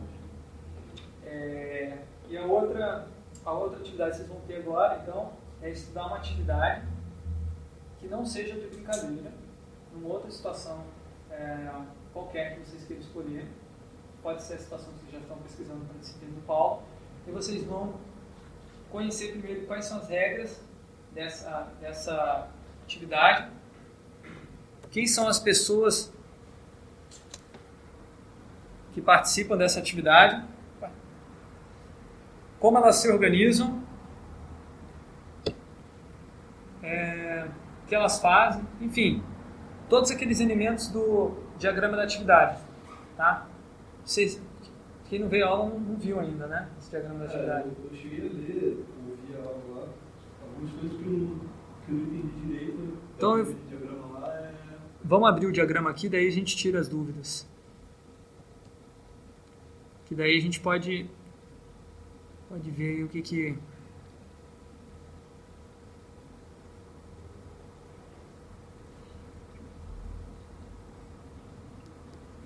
Vocês precisam necessariamente nesse exercício, eu não quero, não, não vou exigir que vocês apliquem um determinado método desse que eu apresentei para vocês, porque é muito pouco tempo na realidade, a melhor forma de aprender métodos de pesquisa, design de interação não é assim com essa listagem gigantesca que eu fiz aqui nessa aula para vocês.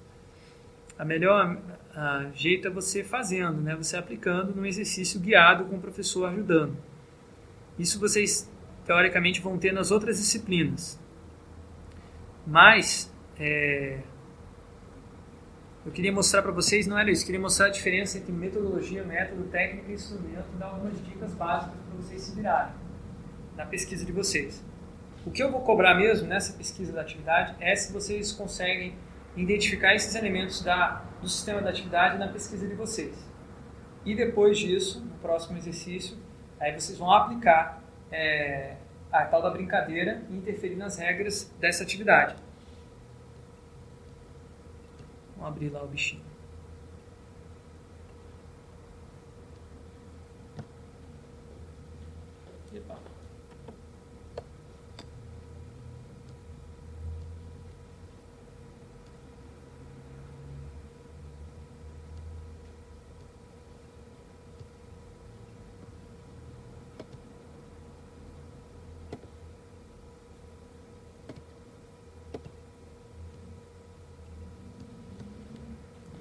Beleza. Qual a sua dúvida? É, a comunidade ali, ela tá, é, tipo, seria, por exemplo, o que, assim, que, no caso eu fui, é, da- tipo, eu fui observar é, a cozinha lá do, do refeitório lá do, do, onde eu trabalho. Aham. E aí, no caso, seria, a comunidade seria o quê? Seriam as pessoas que trabalham ou Qual seria atividade? Qual atividade? Você falou do ambiente, mas qual Sim. atividade? É, a preparação do Preparação dos alimentos. É. Bom, quem é a comunidade que está envolvida nessa atividade de preparação dos alimentos? Na verdade, seria a comunidade envolvida na preparação. É da atividade. Você está focando. Na realidade, eu acho que vocês têm que compreender uma coisa bem importante: vocês não estão estudando uma situação. Vocês estão Numa situação podem acontecer várias atividades. né? Pode estar em, é, se entrelaçando várias atividades. Eu quero que vocês consigam extrair e perceber uma atividade só. Pode ser várias, se vocês quiserem focar em várias. Mas, é, por exemplo, no teu caso, se você estudar só a atividade de produção do, do alimento, sem estudar a atividade de consumo do alimento, eu acho que vai ficar talvez um pouco capenga na tua pesquisa. Pelo seguinte, o resultado de uma atividade se torna um objeto de uma outra. Vocês lembram disso na aula? Então, qual é o resultado da atividade de preparação dos alimentos? É servir o alimento. E qual que é o objeto da, da atividade? Né? É o, o alimento, que é um objeto compartilhado entre uma outra atividade, que é a atividade de consumir o alimento. Agora, as regras da pessoa, do pessoal que está na cozinha são bem diferentes do pessoal que está fora. Isso que eu quero que você É, perceba. eu, eu- eu não estava sabendo identificar a diferença entre a comunidade de uma atividade e as pessoas tá- é, comunidade é um termo muito abrangente, né? muito preciso. Nesse caso específico, pense comunidade como. Porque você já tem o termo pessoas ali, né? É. O que, que seria comunidade? Seria, na realidade, aquilo que une essas pessoas. A noção de identidade que as pessoas têm, de grupo que une essas pessoas. Mas o que eu estou, na realidade, querendo que vocês foquem mesmo nesse. nesse A comunidade seria tipo a equipe isso. Quais são as características identitárias, como eles se veem, como eles acreditam que eles. Na verdade, você não deve identificar a comunidade, você deve que perguntar para eles. É, eu, eu comecei lá com a, pessoa que é responsável por ordenar o cozinha. E. Aí não sei assim, se, se é o caso, mas tipo, eu estava perguntando lá que tinha um, um dos. Um das perguntas se conflito, não sei o quê, eu perguntei se tinha alguma coisa que. Alguma situação que eu comia ali que ela sentia que podia ser curada, ou que poderia. Ela falou assim, ah, acontece, né? Tipo, aqui a gente trabalha junto todo dia, né? sei lá, uma família, assim. Então, sempre volta e meia dá um problema. Daí eu não sei, tipo, ou seria uma equi- equipe na cozinha. É, pode ser. Pode ser. E aí as pessoas seriam cozinheiro, auxiliar. Dessa atividade pode ser. Aí, aí você já está entrando em divisão do trabalho. São os papéis da divisão do trabalho. As pessoas seriam As pessoas seriam pessoas, né? É, o nome, o nome, você pode botar outros nomes para essas pessoas. Né? Você fala, dentro de pessoas fala equipe, é, cozinha X. Aí dentro de comunidade você fala, não, essas pessoas têm essa característica, elas acreditam que elas fazem parte disso. Isso é uma descrição mais assim, agora mais ah, abstrata. Agora, o que eu quero que vocês foquem mais né, nessa pesquisa são nas regras, na divisão do trabalho no objeto. Quais são as regras dessa, atividade? Quais são, como é a divisão do trabalho qual objeto que ela trata? Mas, caso lá, por exemplo, regra, assim, seria uma coisa que eles falaram, que eles não podem estar conversando muito, porque para não babar na comida, né? Vamos babar na É, comida? para não, não respingar, coisas. Eu perguntei, ah, mas na hora que estão preparando ali fica muito barulho, assim, conversa, não o que, ah, a gente nem fala muito, né? Pra não. Mas seria bom você fazer uma observação meio mosca na parede. hein? É, não, eu falei pra ela, ah, posso vir semana que vem aí, não, não, Se sempre, sempre você ficar conversando muito com as pessoas, se você ficar mais uma, duas horas ali, ou então você botar uma, até uma, uma filmadora, não sei se eles vão deixar. É, não sei o que é lá dentro, né? Botar uma filmadora e sair fora. Porque daí aí sim você vai ver, galera. Conversando em cima, com certeza. Se alguém criou essa regra, é porque alguém alguma vez fez. É, tem uma coisa engraçada que ela falou lá que eu não sei, mas aí eu tipo não, não sei direito como aplicar na brincadeira. Mas uma coisa que ela falou lá que, que tem uns problemas de comunicação, Entende? É, e que ela tava contando, mas é tipo, bem, um dia tinha lá um cardápio que ela tinha preparado o cardápio e tava lá com cenoura na parede. E aí a, a mulher que ia cortar, que era a auxiliar que precisava cortar todas, entendeu que era cenoura com palmito. e aí, Que tipo, bacana. a gente se deu bem, né? Comeu cenoura com palmito, era uma delícia. Fred, mas então só para me entender direito, é, a gente vai fazer a. Eu não fiz ainda, né? Para o input, que é a transcrição direta do que é a brincadeira. É, o, exemplo, os, os outros trabalhos são um Ah, exemplo melhor. Daí então, a próxima parte é a gente pegar uma, um processo que já existe e aplicar a brincadeira ali. Não, é, isso aí é na terceira. É o, depois disso, para outra semana. Antes disso, vocês precisam entregar uma documentação, uma descrição dessa atividade. Isso vai até sexta-feira, que no sábado vocês viajam. Não é muito difícil, estou passando trabalhos assim, pouquinho em pouquinho. Não vai ter uma avaliação final nessa disciplina. Trabalhando gigante. A minha metodologia de ensino é essa, né? pouquinho em pouquinho, porque a ideia da, da avaliação dos trabalhos não é avaliar, é justamente vocês terem a oportunidade de terem um aprendizado prático. E eu, por, por, por contrapartida, fazendo essas atividades, eu sei se vocês estão aprendendo ou não, eu posso dar a nota. Então, não preciso fazer uma prova ou um trabalho grandão. Simplesmente eu pego, aí embora. O problema é se vocês não fizeram ao longo da- das aulas, o trabalho que vai acontecer vai se transformar numa grande avaliação no final da disciplina. Vocês vão ter que fazer um monte de coisa num espaço muito pequeno de tempo. Né? Então é uma uma coisa bem assim, eu estou terceirizando a organização do tempo de vocês. Né? Se vocês quiserem deixar por último, deixem. Mas o ideal é que vocês façam a atividade da semana para vocês estarem assimilando melhor o conteúdo. Então, é, o que vocês precisam fazer agora é documentar a atividade até sexta-feira. E se vocês podem fazer em texto ou imagem, diagrama, como vocês preferirem no blog. Não precisa se deter em escrever muitos detalhes, tá? É, mas pelo menos para demonstrar, olha, percebi isso assim assado. Foquem no seguinte, quero que vocês foquem nisso aqui, ó. Contradições. Lembra o que é contradições? Noção de contradição? Contradição é, um, um, uma dificuldade que existe entre uma coisa, um elemento da atividade e outro. Então, o exemplo, mostrar de novo o exemplo do iPhone aí. Então, iPhone, você tem um teclado on-screen, né? Que serviu para quê? Serviu para resolver aquele problema, dos, aquela contradição que existia entre os teclados ah, dos, dos antigos, dos outros telefones celulares que não mudavam de acordo com a aplicação. Então, se tinha uma aplicação que o objeto era um game, um jogo, a aplicação, o teclado era o mesmo do que uma aplicação que o objeto era outro, que era a mensagem de e-mail. Então, existe uma contradição entre o instrumento e o objeto. O iPhone introduz o teclado on-screen, que pode mudar para qualquer tipo de formato, mas ele, ele criou outro problema, que você não vê o dedo, né? O dedo fica na frente, você não vê onde está clicando, você não tem ah, feedback tátil, né? Você não sente pelo dedo. Então isso cria uma contradição entre o instrumento e o resultado. Ele se adapta ao objeto, mas o resultado às vezes é errado. Você digita, clica errado. Exatamente. O laranjinho é uma contradição. Então vocês tentem identificar quais são as contradições que existem nessa atividade. Ah, não.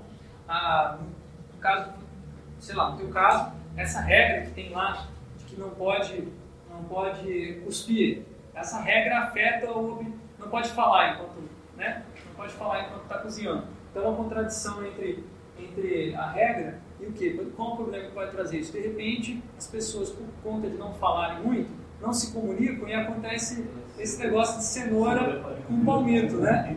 Então, o que, que é? É uma contradição entre as regras e, e o objeto de trabalho, que as pessoas não se atualizam sobre o objeto que elas estão falando, né? Uma contradição aqui e aqui. É, o que acontece que ela falou que, tipo, muitas vezes, tipo, como. Aí, fazer o quê, né? Tá cortado lá, altera o resultado. Sim. Altera o resultado. Pode ser também. A regra resultado. A contradição entre regra e resultado.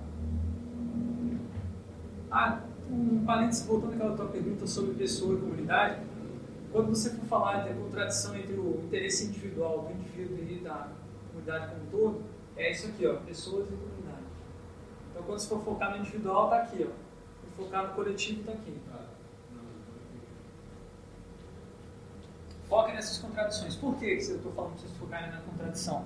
Porque é daí que vocês vão tirar as ideias inovadoras para a mudança. A contradição, eu expliquei, é um processo que vai acumulando uma chateação até que um dia você não aguenta mais e oh, tem que mudar esse negócio. Aí você inventa algo novo. E é o que vocês vão fazer. Vocês vão ter que mostrar, justificar que o projeto de vocês é interessante a partir do desejo que as pessoas têm de ter algo melhor. A frustração, você vai pegar, aproveitar a frustração que elas têm ou alguma coisa que elas já tem que não funciona, não certo, e vocês vão propor uma coisa nova que é melhor. Certo? Fred, mas e. Então a gente tem que pegar uma. uma é, uma ação, uma atividade que não tenha nada a ver com a brincadeira. Com a brincadeira.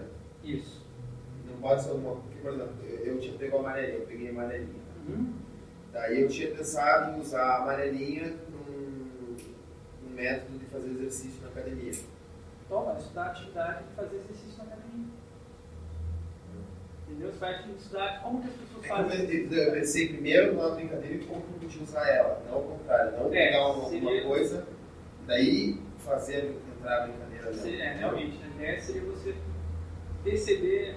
Não, não tem problema se você enviesou o seu objeto, você já escolheu uma atividade de acordo com a sua brincadeira. Tá? Não tem problema. e-mail lá, no celular, tentando já fazer o É, não tem muito problema. Agora, não, o, o risco de você fazer essa abordagem é de você fazer uma transposição muito literal. Por isso que eu fiz o exercício. Primeiro, bota no open source, é, literal. Vocês verem na internet. Você fazer. Se você pegar uma, uma atividade completamente distinta, que você não faz nenhuma ligação entre ela, provavelmente você vai ter que fazer muito mais adaptação da sua brincadeira do que se você simplesmente, ah, vou pegar mais próximo, mais parecido. Não tem a. Porque amarelinha é muito parecido, digamos ou não, é muito parecido com o exercício. É, Então, se você quiser tentar, tentar continuar, dificultar continuar isso, tudo bem. Agora, se você quiser dificultar e ir um pouco mais além, tenta pegar, por exemplo, como é que você vai aplicar a amarelinha ah, na cozinha, por exemplo. O cara lá, o garçom, assim, vai ter que inventar um. Mas você não vai, não vai pegar e fazer esse movimento. Você tem que extrair a regra. Qual a regra da amarelinha? Na descrição lógica. É, eu coloquei lá, mas aí você o quê? Regra da amarelinha é você pular das casinhas para chegar no final, chegar até um objetivo, só que você coloca um obstáculo no meio e dificulta o teu objetivo. Aí eu fiquei tava pensando agora, quando que seria legal se colocar um obstáculo para dificultar o próximo? Quando a, quando a coisa que você está fazendo exige muita segurança, é, como se diz, que você faça uma revisão de segurança, você, algum obstáculo, ele trava, se você não fizer o procedimento de segurança novamente para verificar que está ok, o avião não parte. O avião tem muito disso, de objetos que dificultam a operação de propósito para aumentar a segurança. Essa é alguma coisa por aí. Mas eu acho que a amarelinha, assim, você tem que tentar se distrair mais. né? Pular quadradinho já é uma descrição Mas eu não Tenta alguma coisa tipo. Chegar até um certo lugar que é um objetivo, chegar até um objetivo e usar o aparato para. Tem uma coisa que é uma sequência. né? Acho que a amarelinha é executar uma sequência de movimentos, né? De acordo com uma linha, uma guia pré-definida, é, que pode conter ob- obstáculos no meio do caminho ou não, que devem ser removidos. Saca? Esse, essa é a ilustração da regra. Você vai aplicar isso parecido em outra situação. Precisa ser igual, tá? Beleza? O que mais? Dúvidas?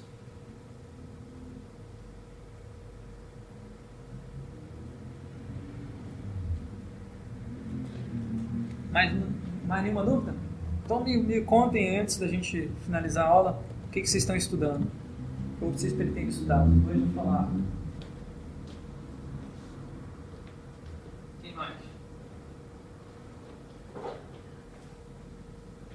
Tá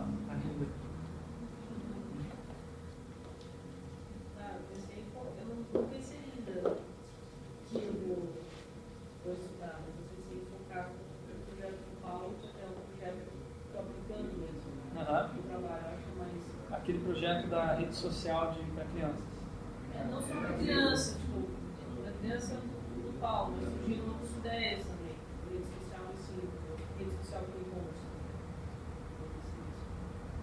Qual a atividade? De compra, de brincadeira, você pode focar em várias atividades aí.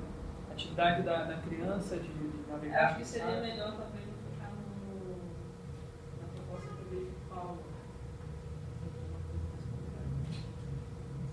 Seria o quê?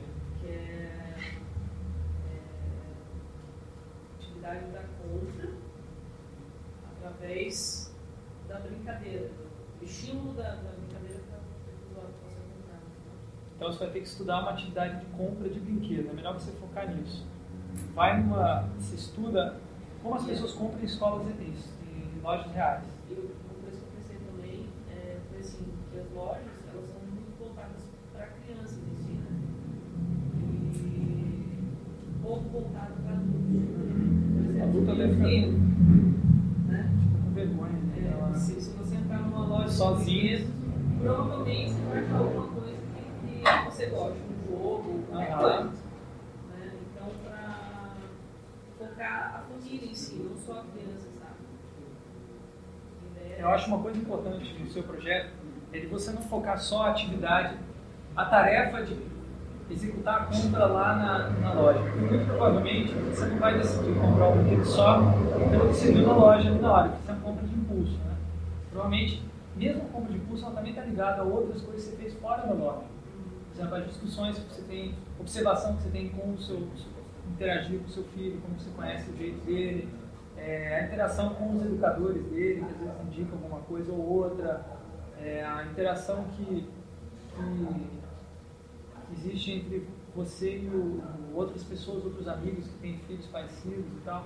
Tentar unir isso numa atividade só, assim, que te dá uma perspectiva maior. Porque senão você vai chegar lá na, lá na, na, lá no, na loja, ah, não, quem são as pessoas? Ah, vendedor e eu que estou comprando, comprador, só isso, tá bom.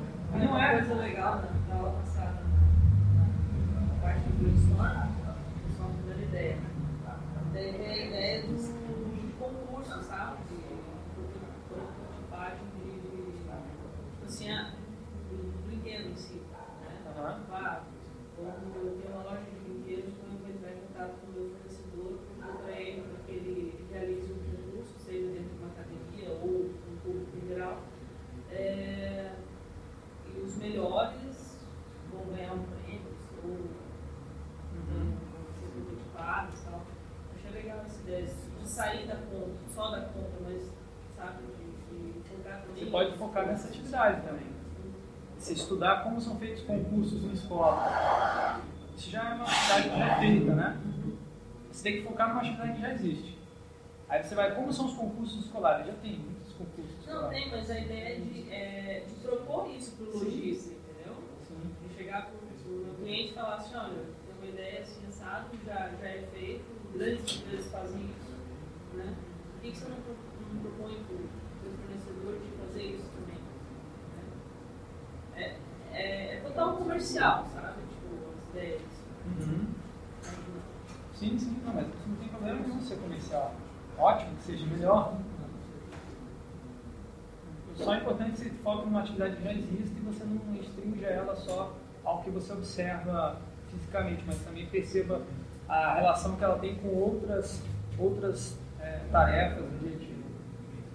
Certo? É, eu vou pensar nisso melhor, provavelmente vou te mandar e-mail. Tá bom.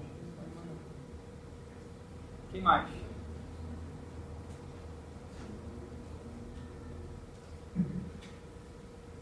Você fazer algo é, com acesso a. Na matéria do Paulo você falou. Estou focando em elevadores, assim, acesso a elevadores, não só acesso, mas todos os problemas relacionados a, a elevadores. E aí, eu estava observando também é, problemas de acesso a condomínios residenciais, de entrada mesmo, portões de entrada, portas. Fazer mais. Você tem que ver como que essa questão do acesso se insere em uma atividade específica. Tá? Se você generalizar, você vai ter dificuldades para identificar aqueles elementos ali. Você pode fazer uma análise genérica, mas não é o que eu estou pedindo aqui, eu estou pedindo uma análise específica. Então vamos ver qual a atividade, a atividade de consertar os elevadores. Qual a atividade que tem para. Quem são as pessoas que envolvem, quais são as regras para consertar o elevador, ou atividade de mudança. Mudança é uma atividade complexa para se fazer dentro dos condomínios, bem complexa. Tem regras bem rígidas, é, tem dificuldades de quebra do elevador, quem que paga, é, tem dificuldade de Não acesso. pode ser, é, não pode ser usado. né? Tá? Isso.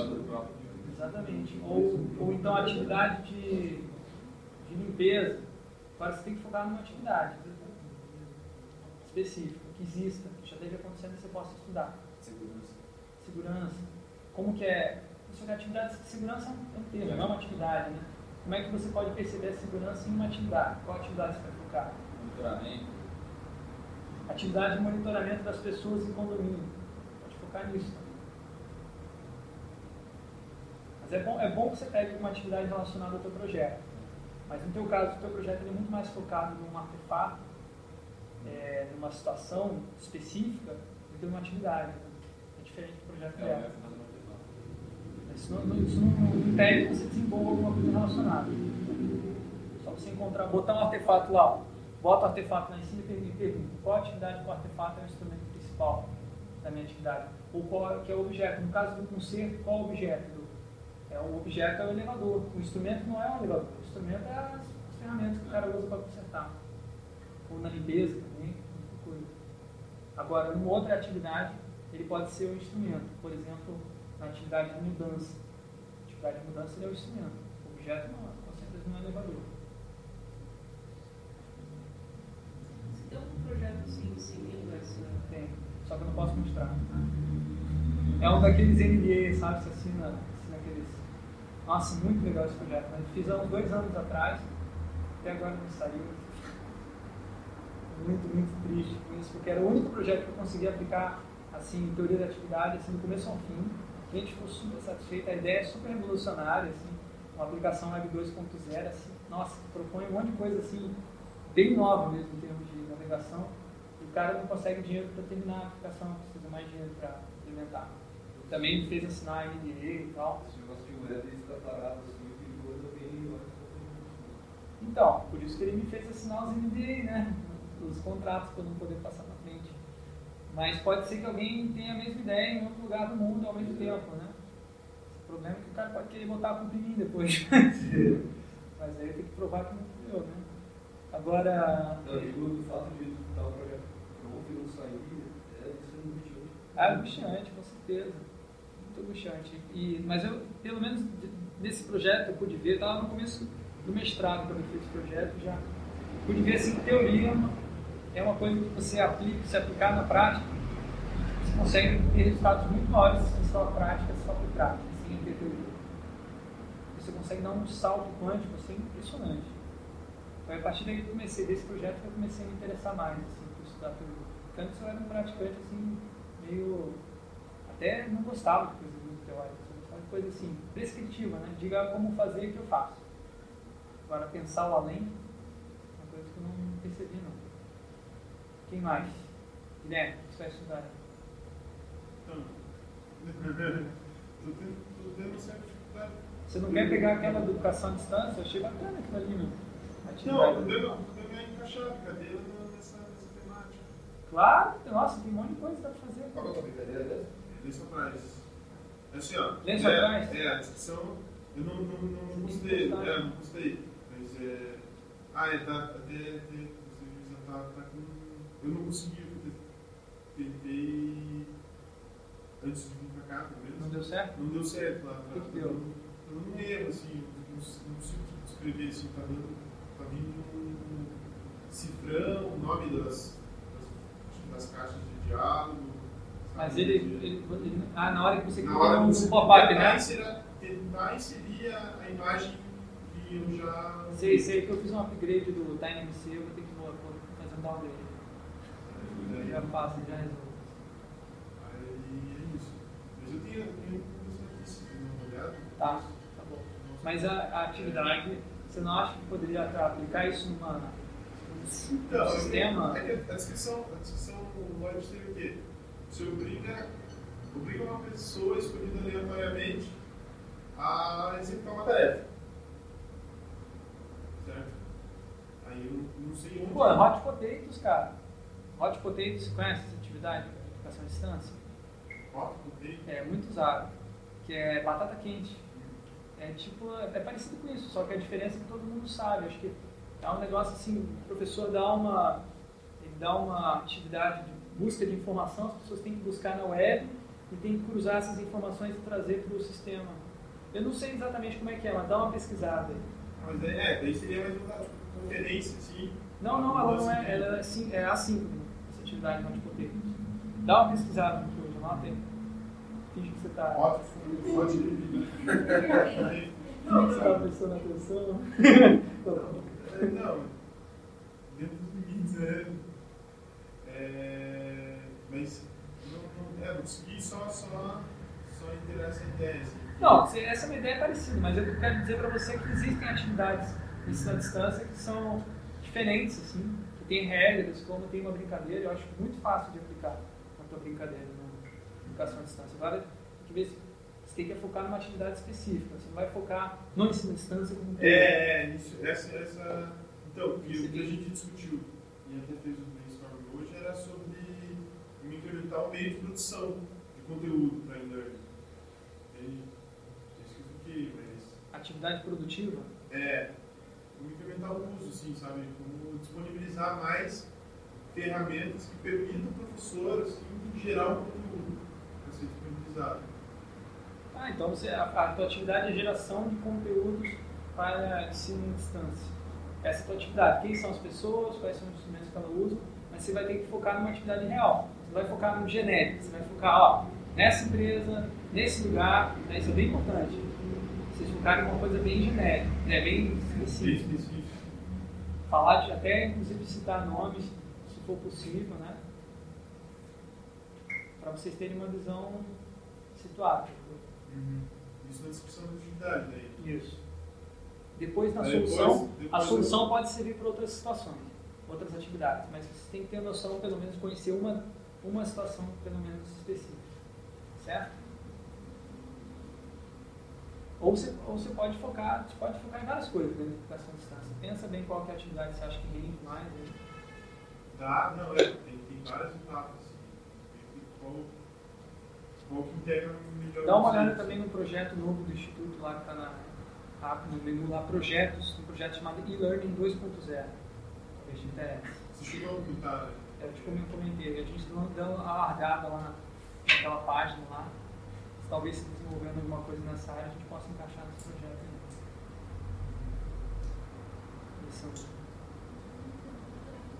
Xadrez? Não? Mas pode estudar xadrez. Tive dificuldade de achar uma atividade que encaixa na brincadeira. Que é o que é lá na descrição que eu li, que é, esco- é achar uma palavra ou frase com um número determinado de Você já viu aquele jogo do Google? Do Google que você. Como é que é o nome daquele jogo do Google que aparece uma imagem assim, aí diz o que, que, que, que você acha que a outra pessoa que está jogando esse jogo está pensando que vai digitar, está digitando sobre essa imagem. Tipo assim, você digita, a outra pessoa digita, ninguém vê qual que é do outro. Mas se você digitar a mesma palavra que a outra pessoa digita, vocês ganham pontos. As duas pessoas ganham pontos. Aí, para que, que o Google fez isso? Porque ele queria aumentar a base de metadados sobre as imagens, porque imagem tem sim metadados, né? Você não sabe sobre o que é. Aí você tem uma imagem lá, gavião, não sabe o que que é. Na verdade, não foi o Google que fez isso, não, foi uma universidade que fez, acho que foi até a própria Stanford.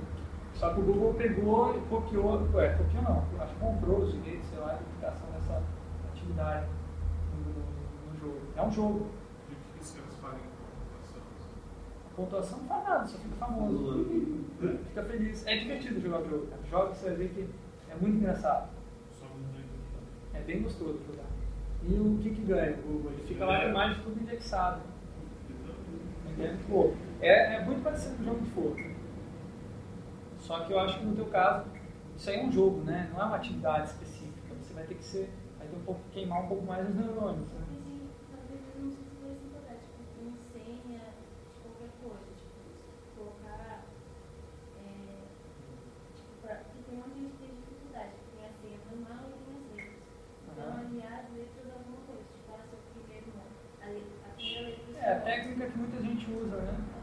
Na verdade, você está fazendo uma transposição, uma transposição meio que literal da brincadeira. Transposição meio técnica. A- a- Isso é muito parecido com aquele projeto da, dos, dos alunos da Sul, aqui da Doleta. É bem, bem essa ideia. Eles fizeram a Doleta, estão forma código. Foi um dos projetos mais fraquinhos que eu achei né, da turma, porque não conseguiu tirar a regra, assim, que é a ideia de um código que é usado assim. Porque qual que é? Um código tem uma sequência específica, as pessoas jogam e tem uma musicalidade e ritmo. Ele não soube tirar isso, ele simplesmente reproduziu a brincadeira, só que num outro contexto. E não é o que eu quero que vocês façam, eu quero que você seja um, um pouco além. Você pode fazer o seguinte, o que eu recomendo que você faça é o seguinte, gere uma lista, uma lista de atividades, milhares assim, e vai começando a traçar uns pontos, assim, quando, nos linhas. Quando, ali- quando você sente que tem uma ligação forte, você faz um risco mais forte.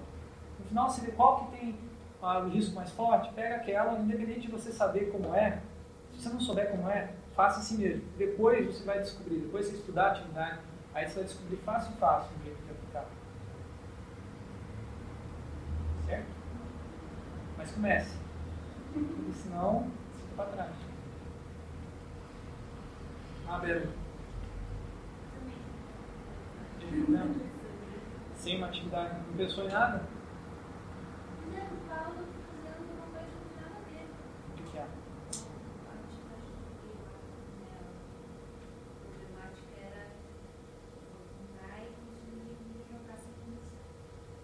De alimentação tem muitas atividades acontecendo. Você vai focar numa. Você vai aplicar a brincadeira depois. Primeiro você tem que identificar uma atividade dentro da praça de alimentação. Tem muitas. O, o Felipe está pegando uma, atividade. Ah, o que foi? Qual que é a brincadeira? Daí é cabra cega, daí o cara tem que buscar meu dele dele alimentar. É, aplicação literal. Qual que atividades que tem? Tem um cara que vai na praça de alimentação para fazer reuniões de negócios. Tem um cara que vai na praça de alimentação para paquerar adolescentes. Nossa, tem, tem gente que vai na praça de alimentação para comer só. Tem gente que vai é, para detetive, investigar as pessoas. Tem pessoas que vão para trabalhar na praça de alimentação. Qual dessas atividades você vai focar? Você pode trabalhar com o mesmo contexto, praça de alimentação, mas tem que focar numa atividade específica.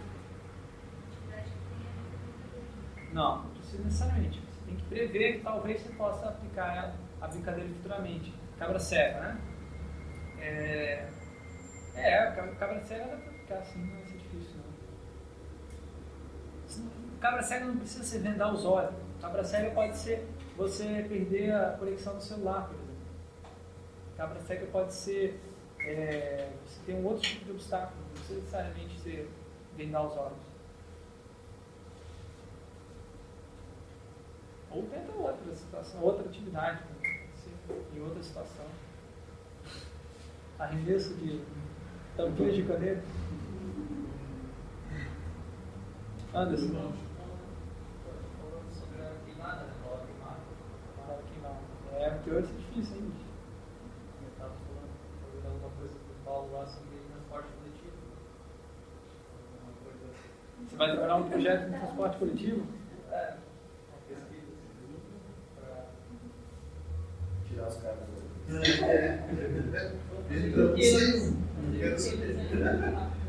Então, esse transporte coletivo, realmente, isso é uma coisa que eu acho que tem muito a crescer. Os, os ônibus agora não estão com, com música interna, que é com certeza, com certeza para deixar as pessoas mais é, dóceis, corpos dóceis, como diria o Foucault, né? Tecnologias do eu, lembra disso? Toca mídia, né? É, Nossa, é irritante. Imagina você acorda. efeito contrário. Você socado de, de jeito assim. Mas aí você foca na irritação com barulho, você não foca na irritação com as outras coisas, você fica com a mente concentrada só naquilo. Não, não, é, é somatiza. né? Só mentira. Somatiza, assim. Assim, pra quem não, não, não, acho que pra quem não sabe, assim, que é mídia, assim, não, não conhece, não, porque tem gente que não, não sabe reconhecer? Eu acho que não, passa reto. Mas pra quem vem começa fala, que absurdo, né? Ah, mas MIDI é legal, cara. Já viu MIDI no Macintosh?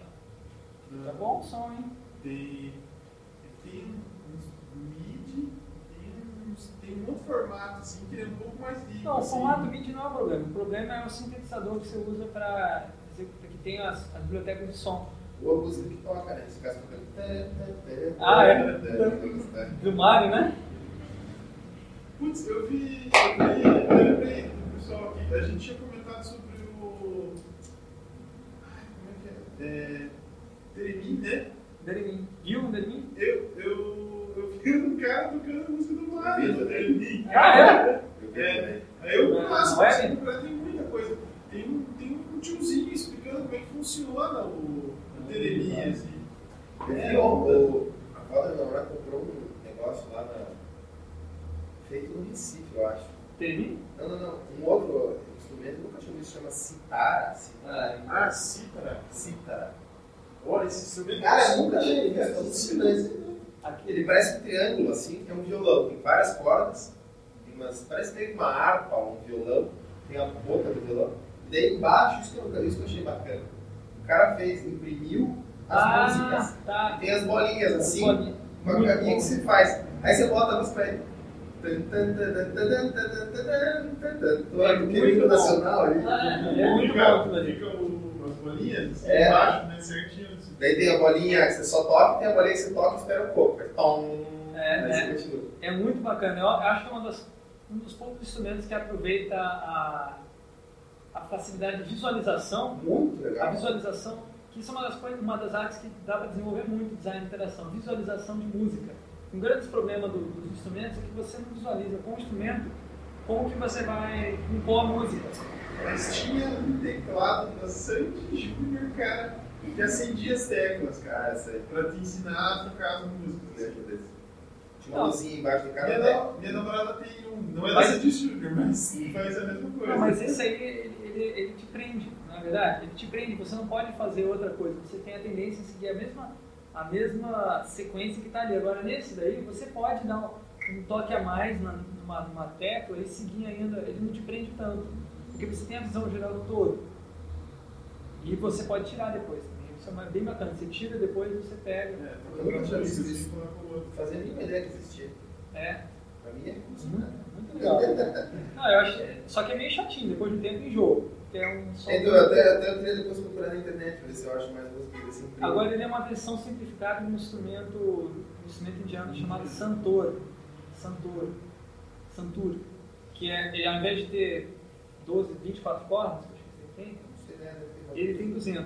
Tem 200, nossa, mas é muito. Um treco gigante assim. Pra você tocar, os caras tocam com uns 10, uns 10 dedos ao mesmo tempo. Gente, é impressionante. Fica bem bonito. E lá na Índia o sitar é outro instrumento. Sitar. Sitar é aquele é um, é um treco gigante, tem uma abóbora gigante assim. Tem um um- um- um- de onde sai aquele som, aquele contínuo, assim, tem Esse é australiano, chama. Não, não, é de de Digeridu, né? É, não, tem no cidade da cidade indiana, assim, tem um som que é contínuo, assim, fica. Ah, isso. Assim, como se fosse a base, assim. É a tampura, Ah, que é uma espécie de uma cítara Como é que é o nome dos? Aquele Didi, né? Digeridu. Digeridu é um negócio que os caras É, só. É, os aborígenes Hum. lá. É esse mesmo. Se você chegar a ver o El Hand, o El Hand é uma parada assim, é, o El Hand não, Hand Drum. O El Hand é o nome da do YouTube. é, meu, é um instrumento moderno, assim, né? Mas ele tem, tem uma cara bem assim. Parece, parece uma espaçonave, assim, sabe? Uma espaçonave. Aí sabe marimba? Sabe marimba? Que tem Aham. metal, aí onde tem mais metal concentrado, ele toca mais grave, onde tem onde é mais fino, ele toca mais agudo, né? Aí é, é- é é mais ou menos seguindo esse- essa, essa lógica, só que no formato assim, tem uma obra e tem os, os, os tons, assim, né? É, os tons são consonantes, assim, daí, vamos dizer, tem oito, oito, oito áreas para você, pra você tocar, assim. Todas elas são consonantes, assim. Daí, nossa, faz um som muito. um som metálico, assim, grave e muito agradável. Assim. Falando, falando de instrumento, eu mostrei para vocês o, o, um vídeo que era do Candy, Sound Candy. Sei Sound Candy.